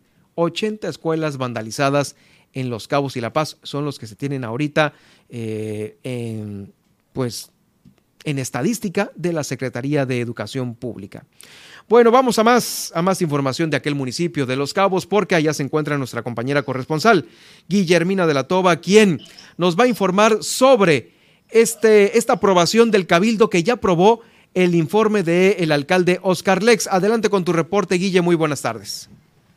¿Qué tal, Germán? Muy buenas tardes. Efectivamente, el día de ayer en sesión de Cabildo, donde, bueno, pues se manejaron nada más estos puntos, se acordó la aprobación del primer informe de gobierno del presidente municipal Oscar Lex Castro, el cual se va a realizar el próximo 11 de noviembre, ahí, aquí en la Plaza José Antonio Mijares, en San José del Cabo. Escuchemos. El día 11 de noviembre a las 6 de la tarde en la Plaza Antonio Mijares. Hay mucho que informar, hay mucho que decir, que lo que vamos a hacer, las acciones, lo que ya se hizo, lo que está por hacerse en este segundo año de gobierno, de ejercicio de gobierno municipal. Y pues bueno, informar a los ciudadanos de frente a ellos siempre, como de lo que se ha hecho y lo que está por hacer. Satisfecho en todo lo que hemos podido hacer, porque hemos hecho más de lo que realmente pudiéramos hacer. Eh, de acuerdo a lo presupuestado. Sin embargo, hay mucho por hacer en los cabos por el crecimiento acelerado que tenemos. 14% anual no es tarea fácil para cualquier gobierno. Vamos a enfocar nuestras baterías en este segundo año de gobierno en el más agua para Cabo San Lucas, eh, mejoramiento de los servicios públicos, más obra pública, el bacheo, el reencarpetado. Logros hemos iniciado atendiendo como nunca la zona rural. Hemos atendido después de la pandemia como nunca también en atención ciudadana a la gente, eh, no solamente en sus necesidades prioritarias, sino también en la salud que le hemos enfocado más en, la salud para que regresen ya a la nueva normalidad. Y pues bueno, también los servicios públicos de calidad. Encontramos un municipio con mucha carencia porque acaba de pasar un huracán y nos lo dejaron tirado, eh, literal, y nosotros lo levantamos y seguimos trabajando en ello. Pues ahí está la información con este evento, pues que será, les comento aquí en San José del Cabo, donde pues el alcalde va a estar dando a conocer las actividades que ya dijo se hicieron y los próximos retos para el próximo ejercicio fiscal, Germán. Es el 10 de noviembre cuando está programado el informe, ¿no? ¿O cuándo? El 11 de noviembre. El 11, perdón, el 11 de noviembre. Sí, es, va de manera escalonada eh, los ayuntamientos aquí en Baja California Sur para eh, concluir con el informe del gobernador. Eh, y también, Guille, justo aprovechando tu reporte, eh, estábamos comentando al inicio del noticiero sobre eh, pues las escuelas que pararon por este, por este tema del movimiento sindical cabeño. Tú estuviste con ellos y ellos te reportaron 300 escuelas que pararon el día de ayer. Así es, Germán, justamente en entrevista con Luis Miguel Ramírez Rivera, quien es representante del movimiento sindical cabeño, pues dio a conocer sobre esta, esta situación. Los maestros se reunieron en las instalaciones de la CEPA aquí en San José del Cabo, donde, bueno, también un tanto molesto por esta situación que está ocurriendo y bueno, donde dicen pues no hay respuesta aún. Escuchemos. El día de hoy aquí somos 365 escuelas y paramos 300. 300 escuelas están paradas, más del 90% casi estamos parados en Los Cabos y el 60% en todo lo demás del estado.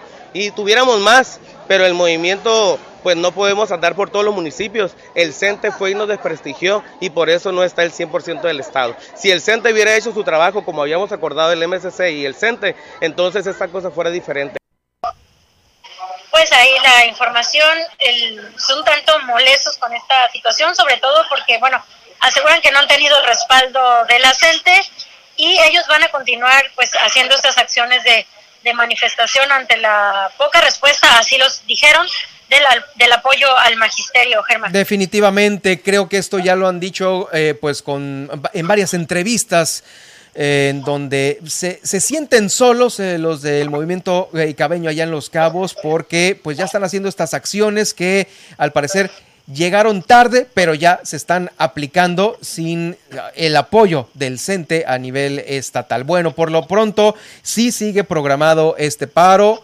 eh, para el 24 de para el 24 de octubre, según confirmó el, eh, el el dirigente del CENTE, sección 3, el Mud Castillo, con quien están enojados. Ellos van a participar también para el paro del 24, ¿no? Digo, ahora sí que eh, no, les quita, más bien hasta les suma, ¿no? Así es, Germán. Eh, lo comentan que, bueno, pues ellos van a eh, continuar con estas con estas manifestaciones pues, donde buscan pues el apoyo y ya pues salir de estos temas de que están buscando plazos y dejar el tema de los compensados, una situación que como sabemos se ha venido complicando años anteriores. Bueno, pues ya cerramos tu intervención con algo más agradable, Guille. Nos tienes un tema que ha sido una muy buena temporada para el eh, desove de las tortugas, ¿no? ¿Cómo, están los números por allá? Así es, Germán. Fíjate que eh, el pasado fin de semana... Eh, personal de ecología municipal aquí en Los Cabos, pues han resaltado mucho este evento, un evento, dicen, histórico porque nunca se había dado donde, bueno, pues 400 tortugas al mismo tiempo salieron a desovar en la playa conocida como San Cristóbal, en la zona de Migriño. Obviamente no todas desovaron, pero sí se pudieron recuperar más de 250 nidos y solamente en esta parte, lo que hace una suma de toda la temporada que inició en abril, de más de 5.500 eh, nidos que se han sido resguardados y se han liberado más de 20.000 crías. Te escuchamos. Acaba de pasar este, del área de, área de Migriño, que precisamente en San Cristóbal, los técnicos de campo nos reportan que debido al alto este, eh, aire que viento que hizo en la playa, se presentó un fenómeno poco, poco normal en estos, en estos lugares. Este, encontraron desde la madrugada de sábado a domingo todo el domingo, este, 420 rastros de tortuga marina en esa zona. Esa playa son aproximadamente 4 kilómetros. Este, no todas las tortugas salieron a, a desovar, no alcanzaron a desovar todas, pero 125 nidos fueron colectados y trasladados a corral de incubación y algunos más se quedaron en, en in situ, le llamamos, en el lugar donde la tortuga nido. Entonces estamos hablando que aproximadamente 250 nidos eh, se presentaron en esa zona de las 400 rastros de tortuga marina que, que detectaron detectaron los técnicos de campos en esta playa de, de 4 kilómetros en el de San Cristóbal. Y, esto es, es algo, este, en Oaxaca se presentó en estos mismos días una arribada. Es una característica de la tortuga golfina que presenta el fenómeno de arribada, que son miles de tortugas desobando al mismo tiempo. Eh, pero eso se da en tres lugares en el mundo, en, las costas de Oaxaca, en Escobilla, en Centroamérica, en Costa Rica y en la India. Este, fuera de esos lugares no hay otros lugares donde se presenten, hayan detectado arribada de tortuga golfina. Y aquí no lo podemos considerar como tal una arribada, pero sí un alto, una alta anidación en esos dos días en esta zona que nos eh, es la primera vez que lo vemos aquí en el municipio de Los Cabos. Yo no he tenido registros, he, estado buscando información, no ha habido registros de anidaciones así tan, tan, este, tan copiosas en, estos lugares. y como esa playa son, sí son cuatro kilómetros de, playa, este, no, no tenemos registro que se haya presentado anteriormente ese tipo de anidación pues es la información, Germán, de este miércoles aquí en el municipio de Los Cabos. Oye, buenísima la temporada, ¿eh? Buenísima la temporada. Y también que muchos estén preocupados porque, eh, pues, ahora sí que acaben estos, estos huevos con un final feliz prácticamente. Así es, Germán, y hay que decirlo, es un trabajo que se realiza de manera conjunta. Están muy involucrados las asociaciones civiles, también el sector hotelero por el tema de las playas donde se ubican y también la ciudadanía en general, eh, pues ha tenido una importante participación en este tema de las tortugas que llegan a los cabos. Estamos atentos ya mañana, Guille, por tu reporte. Muchas gracias. Nos escuchamos el día de mañana con más información. Excelente tarde para todos. Es Guillermina de la Toba, nuestra corresponsal, la corresponsal de Grupo Milet allá en Los Cabos. Por lo pronto, aquí en la capital del estado, el Cabildo ya le aprobó el eh, informe del primer año de gestión a Milena Quiroga, la alcaldesa. Fue durante la sesión de Cabildo efectuada eh, recientemente, en donde estuvo la alcaldesa acompañada por el secretario eh, general Pavel Castro Ríos, el síndico municipal, y demás regidoras y regidores. Ahí se dio a conocer que fue aprobado el informe del primer año de gestión municipal, el cual será presentado este próximo 10 de noviembre. Ahí está, es el 10 en La Paz, el 11 en Los Cabos, en la explanada del ayuntamiento, según dieron a conocer ahí mismo. Se indicó que se ha ido avanzando para atender los retos que tiene la ciudad de La Paz durante este primer año. Vamos a ver qué dice Milena Quiroga, ¿eh? a ver qué dice eh, sobre los resultados que tiene el ayuntamiento y la ciudad completa. Por lo pronto también, eh, dentro de las otras cosas que se están mm, queriendo cambiar en la ciudad, el noveno regidor del Ayuntamiento de La Paz, Abimael Ibarra Abundes, dijo que la obra de la ciclovía sobre la calle Colima, la cual tuvo un costo de 10 millones de pesos provenientes del Fortamun, no está tan fácil quitarla como eh, se había solicitado por parte de mucha gente. Esa obra se hizo con recursos del Fortamun, costó alrededor de 10 millones de pesos y son reglas del Fortamun. No se permite quitar algo nada más porque sí. Hay que demostrar que no funciona. Se tiene que esperar un periodo eh, específico una vez concluida la obra para hacer alguna otra modificación y este periodo es de un año. Por eso tuvimos que esperar más tiempo para poder dictaminar lo que se puede reubicar. Lo anterior se relaciona por la serie de denuncias por parte de la ciudadanía, eh, quienes solicitan la remoción de estos, de, son varios kilómetros de ciclovía que van en la calle Colima y Jalisco. Ahí es donde se empezaron, bueno, se realizó esta ciclovía.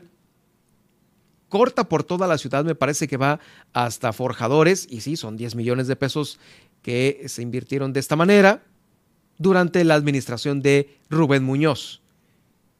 Explicó que se está dictaminando, el eh, Abimael Abundes, que se está dictaminando el sendero, mismo que no cuenta con las condiciones para el tránsito de vehículos o peatones, incluidos aquellos que son la tracción humana, es decir, caminando. Fue cuestionado por si existía voluntad por parte del Cabildo para aprobar el retiro de la ciclovía y dijo que hay voluntad de algunas partes, en otras todavía no hay claridad en su apreciación. apreciación. Es lo que eh, comentó el regidor Abimael Agúndez sobre este tema. Ah, vamos, vamos rápidamente a comentarle, pues, anuncio parroquial antes de irnos a la pausa. Y es que para cerrar en Mulegé, el anuncio parroquial es justamente que hay este módulo de regularización de vehículos que regresa a Vizcaíno el 7 y 8 de noviembre. Los propietarios podrán generar, generar su preregistro para realizar este trámite. Es el trámite de regularización de vehículos allá en Vizcaíno. Esta información nos las da a conocer de una mejor manera. Eh, le voy a poner el audio rápidamente. La directora del Repube, Lita Arango García en coordinación con la Secretaría de Finanzas y la Dirección de Registro Público Vehicular, se decidió hacer este cambio, ya que las citas solicitadas correspondían en mayor número al poblado de La Bocana, Vía Tortugas, Punta Briojos, Guerrero Negro, esperando con esto poder beneficiar a toda la decena de familias con vehículos procedentes de este decreto, cuya serie vehicular inician con el número del 1 al 5, modelos 16 o anteriores, y que hayan ingresado a la entidad antes del 19 de octubre de 2021. Asimismo, informar que eh, los días 7 y 8 de noviembre se estará realizando el preregistro de vehículos para partir del día 9 iniciar con el proceso de regularización.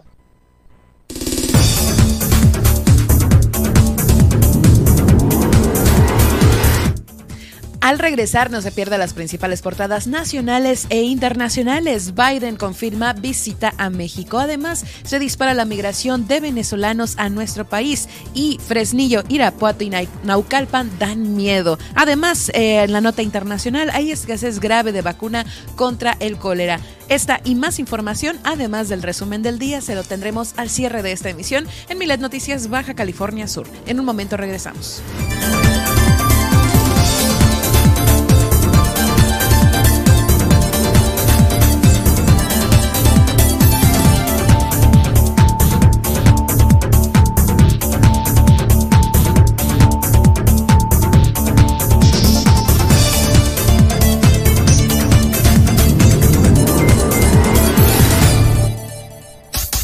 Estas son las noticias de Baja California Sur en Milet Noticias. En un momento regresamos. Mándanos tus notas de voz y escúchate al aire.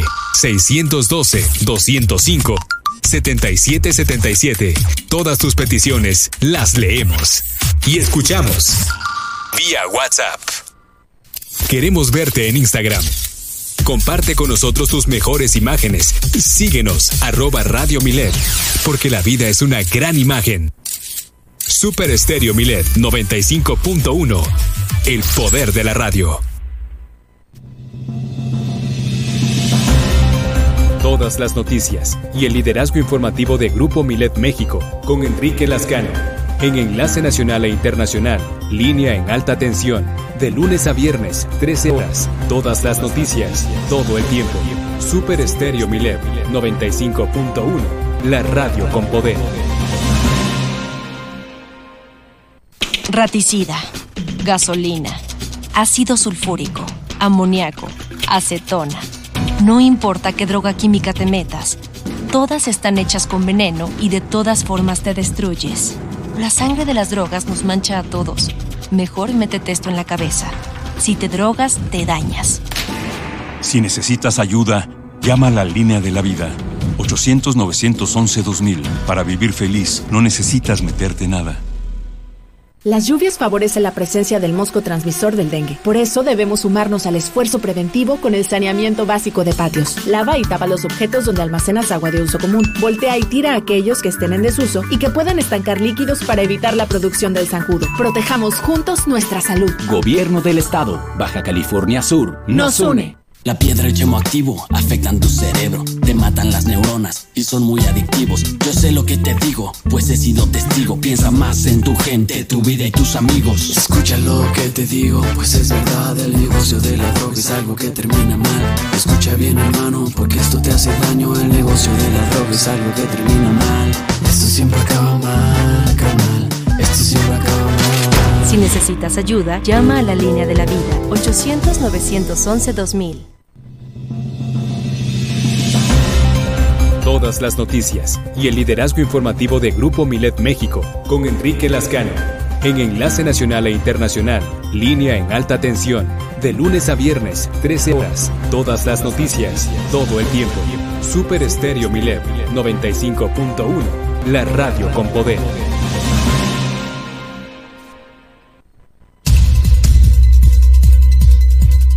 ¿Vas a pedir una aplicación para pedir un transporte? Te recomendamos lo siguiente. Antes de descargar cualquier aplicación de transporte, verifica sus políticas de privacidad. Elige la que más cuide tus datos y que no los comparta a terceros. Siempre ten tu celular con carga suficiente para todo el trayecto. O trata de llevar contigo una batería portátil para cargar tu cel. Siempre ten tu cel con carga suficiente para todo el trayecto o trata de llevar contigo una batería portátil para cargar tu cel. Mantén la comunicación con el chofer siempre a través de la aplicación. Así evitas que pueda contactarte nuevamente. Cuando llegue tu auto, verifica que las placas, modelo y conductor coincidan con las que señala la aplicación y confirma que sea tu nombre el del pasajero. Si no lo sabe o los datos no coinciden, no te subas. Comparte tu ubicación en tiempo real con un contacto de confianza para que monitoree tu trayecto hasta tu destino. Para mayor seguridad, mantén comunicación con alguien de tu confianza durante todo el trayecto. Reporta a la aplicación y a las autoridades cualquier eventualidad que llegase a pasar. Porque en Super Estéreo Milet queremos una mejor ciudad. Cambiemos, cuidemos y mejoremos nuestra ciudad. Esta es una campaña propia de Grupo Milet en beneficio de Baja California Sur.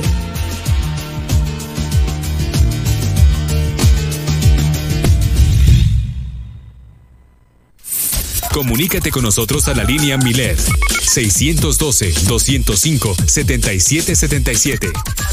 Queremos escucharte.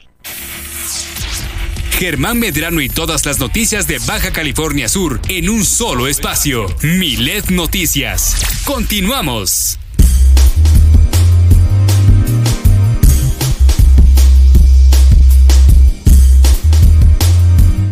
Ya estamos en la recta final de Milet Noticias Baja California Sur. Gracias por continuar con nosotros. A continuación llega lo más importante que está circulando en los diarios nacionales e internacionales aquí en el país.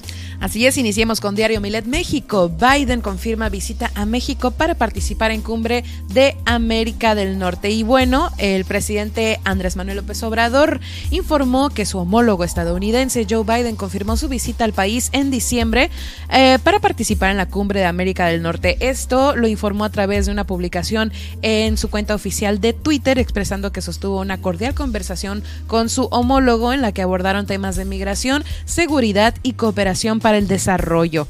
Eh, por esta llamada, eh, pues eh, se llevó a cabo a petición del mismo presidente Joe Biden y se realizó también en compañía de Marcelo Ebrard. Y bueno, por separado, la Casa Blanca informó que ambos mandatarios hablaron sobre las acciones para reducir la cantidad de personas que cruzan ilegalmente la frontera por ambos países y el combate al tráfico del fentanilo. Encuentra esta y más información a través de nuestro portal milet.com, en donde además podrás eh, consultar nuestro diario en versión PDF y sintonizar nuestras más de 17 frecuencias transmitiendo a nivel nacional. Grupo Milet cuenta con presencia en los Estados Unidos a través de ciudades como Las Vegas, San Antonio, Texas y Oklahoma City. Vamos ahora con el Universal. Se dispara la migración de venezolanos a México. La oleada migratoria de venezolanos se disparó en el país durante 2022 y de enero a agosto se registraron 35.562 eh, detenciones, cuando en el mismo lapso del año pasado pues hubo 1170. Eh, Datos de la Unidad de Política Migratoria de la Secretaría de Gobernación indican que tan solo en agosto se arrestó a 16.881 venezolanos, quienes ocupan el tercer lugar en detenciones migratorias en México. El primer lugar es de eh, hondureños y el segundo es de guatemaltecos. Especialistas explican eh, que el descomunal incremento en las aprehensiones de migrantes eh, de, Venezuela en la frontera sur se debe a los nuevos ordenamientos, ya que desde enero de este año se les exige visa mexicana y comprobar un ingreso mensual de alrededor de 700 dólares para entrar al país. Vámonos ahora con el Excelsior Desastre Político Genera Migración. Esta es una entrevista que este mencionado diario obtuvo con Ken Salazar, el embajador de Estados Unidos en México. Y bueno, al respecto, es el programa acordado entre México y Estados Unidos para la administración de eh, para que la administración de Biden reciba a venezolanos responde a que el gobierno del país sudamericano no está sirviendo al pueblo y es un desastre político, así lo aseguró Ken Salazar. Para el diplomático el asunto migratorio se ha politizado en Estados Unidos por más de 30 años, lo que ha impedido alcanzar acuerdos para regular esta situación. Ante la posibilidad de que en las próximas elecciones legislativas los republicanos logren el control de una o de ambas cámaras, el embajador de Estados Unidos en México reconoció que esta solución debe empujarse. Salazar aseguró también que Estados Unidos no quitará el apoyo financiero a ONGs que son críticas de gobiernos en diversos países, como solicitó el presidente López Obrador, ya que estos recursos, explicó, pues son una inversión en uno de los valores más importantes, el cual es la democracia. Además, el embajador destacó que en el combate de la delincuencia de los gobiernos de México y Estados Unidos deben seguir trabajando juntos cerca del sector privado, ya que sin seguridad no hay prosperidad. Vámonos ahora con el Sol de México. Percepción de inseguridad en México baja en el último trimestre de 2022, esto con datos del INEGI, y es que más del 90% de los habitantes de Fresnillo, Zacatecas, Irapuato, Guanajuato, Naucalpan y Estado de México se sienten inseguros, esto de acuerdo con la encuesta nacional de seguridad pública urbana 2022. Las otras eh, dos ciudades con esos niveles de percepción de inseguridad son Zacatecas, y Ciudad Obregón en Sonora. Esta encuesta fue publicada el día de ayer por el INEGI y también revela que en el Estado de México creció significativamente la percepción de inseguridad en los ciudadanos, mientras que en Toluca, la capital del estado, la población que percibe inseguridad creció de un 75% a un 83% entre septiembre de 2021 y septiembre de este año. Y bueno, pues así están los datos que publica el INEGI. Por detrás, pues el Estado de México, las entidades que también mostraron un incremento significativo en la percepción de inseguridad es el es Colima y Monterrey y con dos localidades cada uno. Por último, vamos con la nota internacional. Escasez grave de vacuna contra el cólera. Eh, así lo publica la Organización Mundial de la Salud. Esto lo dijo ayer, el día miércoles, que suspenderá temporalmente el régimen estándar de dos dosis de vacunación contra el cólera, reemplazando con una sola dosis debido a la escasez de estas vacunas y el aumento de los brotes en todo el mundo. Eh, cabe destacar que sí, esta, esta, este brote se está presentando en Haití, en Siria y Malawi, en donde luchan con grandes brotes de esta enfermedad mortal que se propaga del contacto con agua y alimentos contaminados. Hasta aquí la información. En un momento más le vamos a traer el resumen en esta última parte ya del noticiero.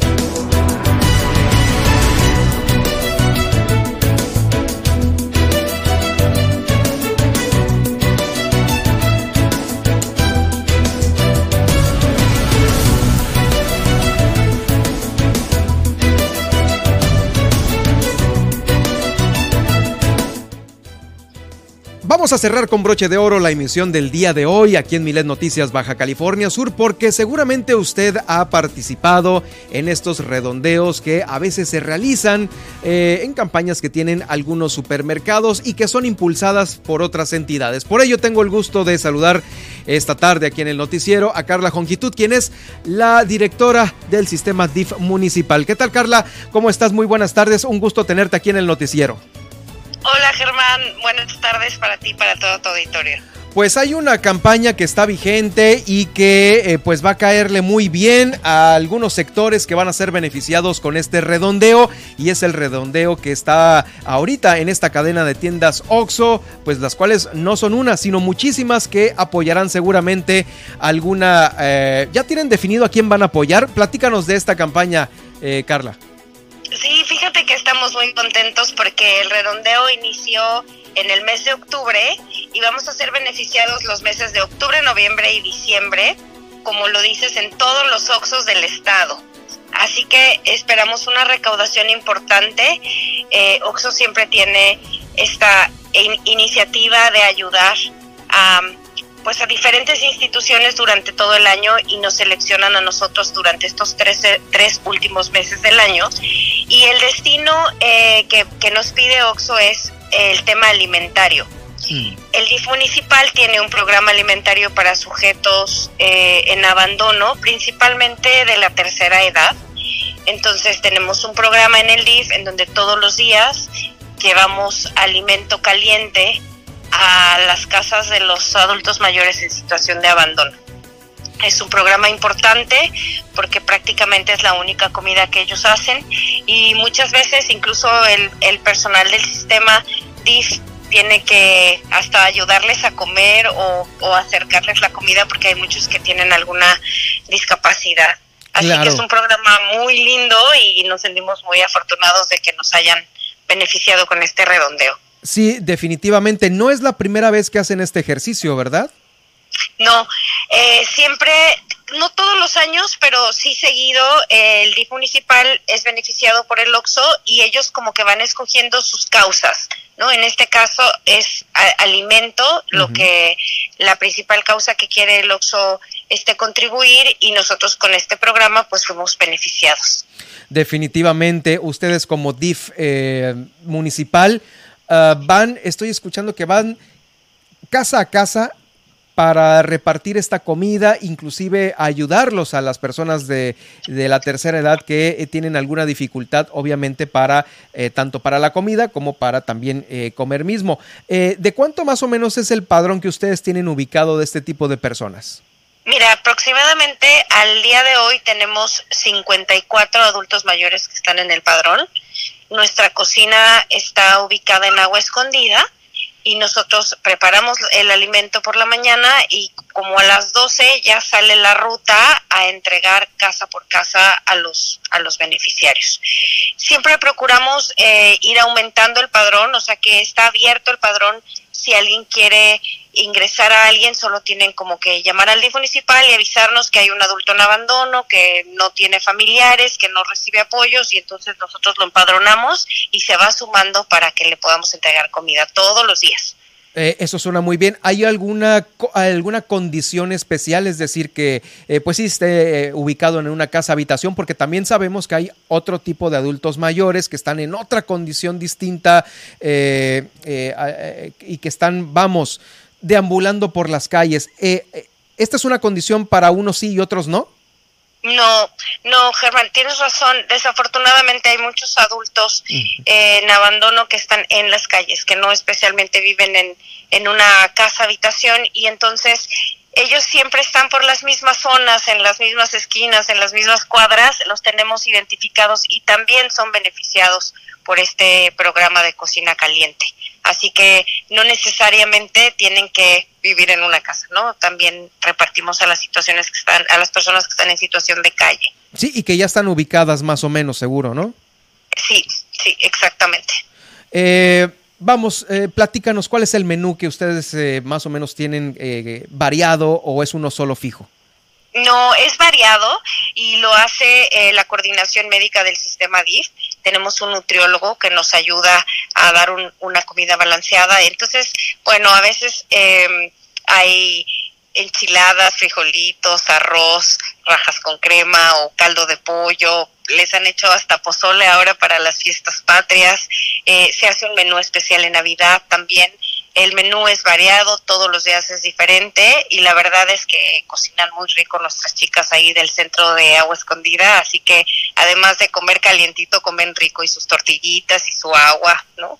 Está bien balanceado y suficiente. Definitivamente. ¿Cuál ha sido, eh, digamos, el común denominador de estas personas que están en esta eh, situación?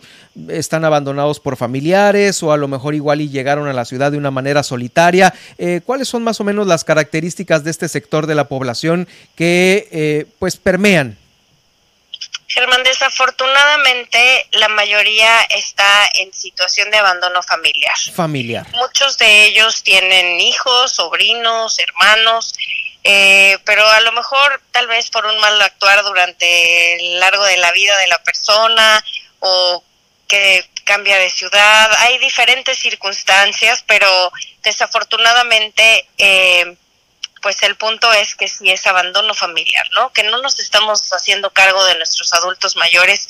La pirámide de la vida se está invirtiendo y cada vez hay más adultos mayores en la ciudad, cada vez las parejas quieren tener menos hijos y entonces está creciendo la población de adulto mayor y desafortunadamente no estamos atendiendo ese sector, ¿no? Las familias nos estamos desvinculando de ellos, eh, abandonándolos un poco y, y es la preocupación que realmente ahorita como ayuntamiento tenemos. Sí, definitivamente y como sociedad, porque sabemos que hay países en donde la población de adulto mayor está al tope justamente por no tener población eh, eh, fértil, juvenil, ¿no? Eh, eso está sucediendo. Bien, sí es cierto esto que dices que se está invirtiendo la pirámide de la vida en algunos lugares, no somos la excepción. ¿Hay algún plan para que esta eh, esta repartición de comida, como en otros eh, lugares del país, inclusive de, trascendiendo fronteras, eh, se expanda esto. A lo mejor algunos comedores comunitarios, se ha dado que en algunos lugares hay, bueno, aquí van a comer estas personas en situación de calle, pero ya es en un lugar reunido, no, no, no en casa por casa. Fíjate que sí, nosotros tenemos la encomienda de la presidenta municipal Milena Quiroga para abrir comedores comunitarios. Incluso desde el DIF nacional se están como convirtiendo estos desayunos fríos que se entregaban como, como si fuera despensa a, a desayunadores calientes. Actualmente tenemos varios desayunadores en diferentes escuelas de mm, atención prioritaria, en donde ya no se les entrega la lechita y las galletas, sino ya se está haciendo un desayuno en forma calientito de huevito con espinacas y el jugo de naranja recién exprimido y la fruta picada para ayudar un poco nutricionalmente también a los niños para que tengan un mejor rendimiento escolar. Y todo es una cadenita porque mejora su salud y se disminuye el gasto en el en el sector salud en cuanto a las medicinas y los estudios. Entonces, para ella es prioritario que nosotros estemos atendiendo esta parte de la nutrición y del abandono de las personas. Así que sí hay varios proyectos para este 2023 para abrir un comedor comunitario en el CEDEM. Aparte de este tema de la comida, del ayuda a las personas mayores que ya se encuentran ubicadas, por lo pronto estas 54, eh, reiteras la invitación por si hay alguna otra persona que ocupase de esta ayuda. Eh, digamos que hay, hay un límite, todavía hay espacio. ¿Cómo estás en relación a estos números? Todavía tenemos espacio. Nosotros siempre estamos buscando la forma en recaudar eh, ya sea comida en, en especie, ¿no? la central de abastos nos dona y la panadería y en este caso Oxo que nos está apoyando con el redondeo para nosotros tener provisiones para seguir eh, aumentando el padrón. Así que sí, Germán, sí tenemos espacio, es simplemente contáctese con el DIF municipal, nosotros hacemos la evaluación, vamos al, al, lugar en donde nos reportan y vemos si es candidato para entregar la alimentación y al día siguiente comienza a ser beneficiado. O sea, es inmediato. Sí, es de manera inmediata, sí, sí, necesitamos atender a las personas de atención como prioritaria de manera inmediata, no, no, no se puede dejar pasar más tiempo.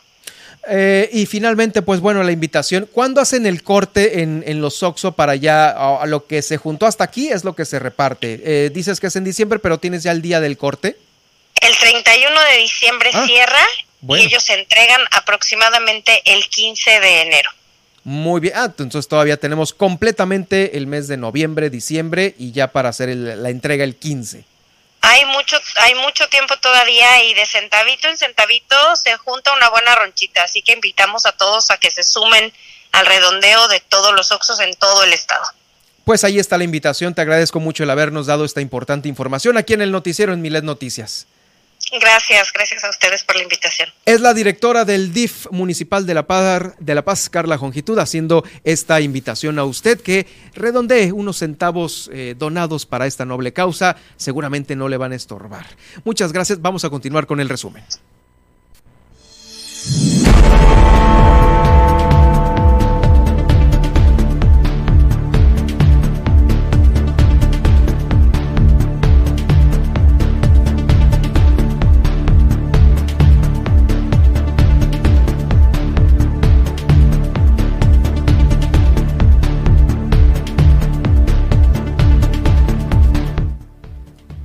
El resumen de las noticias a través de Super Estéreo Milet, eh, pues bueno, pararon según el comunicado oficial 60 escuelas a nivel estatal. Sin embargo, confirman que en el movimiento cabeño son 300 las que pararon, una gran diferencia. Además, la senadora por Baja California Sur, Lupita Saldaña, dijo que llevará a su siguiente etapa el caso de violencia política porque tiene confianza en que se aplicarán los criterios que no permitan que este tipo de hechos continúen con más mujeres en Baja California Sur. También, tal como lo hace el presidente Andrés Manuel López Obrador, pues que el gobernador del estado, Víctor Castro, va a realizar su mañanera los lunes, será a las 9 de la mañana, una vez por la semana, esto ante la ausencia de un titular en la Dirección de Comunicación Social. Eh, también, de acuerdo con las declaraciones de la secretaria de Finanzas, Berta Montaño, el seguro contra desastres naturales se venció, no hay y hasta el año que entra se va a ver la posibilidad de adquirirlo, adquirir uno nuevo o renovarlo. También le comento que nombraron a San Antonio como pueblo histórico. Se suma a los siete poblados sudcalifornianos que ya contaban con esta distinción.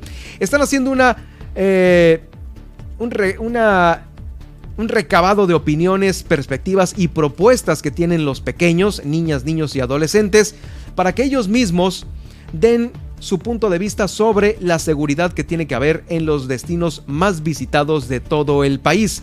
Esto es a través de la asociación World, Vision México. Eh, también en Los Cabos está viendo la posibilidad de expandir todavía más la conectividad para este 2024. Este es uno de los resultados del Roots World Los Cabos. Es un evento que eh, enmarca muchas líneas aéreas y también prestadores de servicios. Aprobó el Cabildo de Los Cabos el informe que presentará Oscar Lex este próximo 11 y también el Cabildo de La Paz con Milena Quiroga este próximo 10.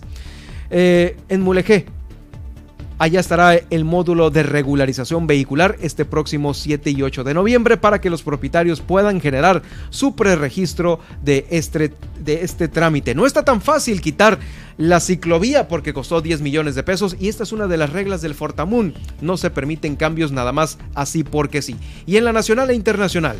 Biden confirma visita a México para participar en la cumbre de América del Norte. El presidente expresó que sostuvo una cordial conversación con su homólogo en los Estados Unidos en la que abordaron temas de migración, seguridad y cooperación para el desarrollo. Además, dispara la migración venezolanos a México.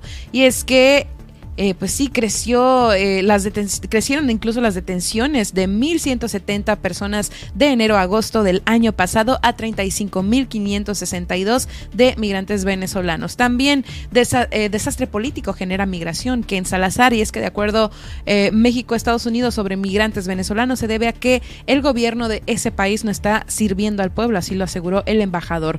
También le platicamos que la Fresnillo, Irapuato y Naucalpan dan miedo, nueve de cada cada 10 personas se sienten inseguros, ya que con los resultados de la encuesta publicada por el INEGI revela también que en el Estado de México creció significativamente la percepción de inseguridad en los ciudadanos y también en la internacional hay escasez grave de vacuna contra el cólera. Organización Mundial de la Salud solo aplicará una dosis contra esta enfermedad debido a pues esta crisis que se presenta en diversos países con este rebrote pues de esta enfermedad casi mortal. Gracias Nadia, ¿dónde te podemos eh, seguir y seguir platicando contigo? Pueden seguirme en Facebook, estoy como Nadia Ojeda Locutora y en Instagram como arroba Nadia Ojeda Loc. A mí me pueden seguir en arroba Germán Medrano en Twitter y también seguir las transmisiones que van a quedar como podcast en Facebook, en YouTube y también en Spotify a través de Germán Medrano Nacionales. Eh, gracias, gracias Nadia. Nos vemos, gracias a ti. Nos vemos y nos escuchamos en la próxima emisión.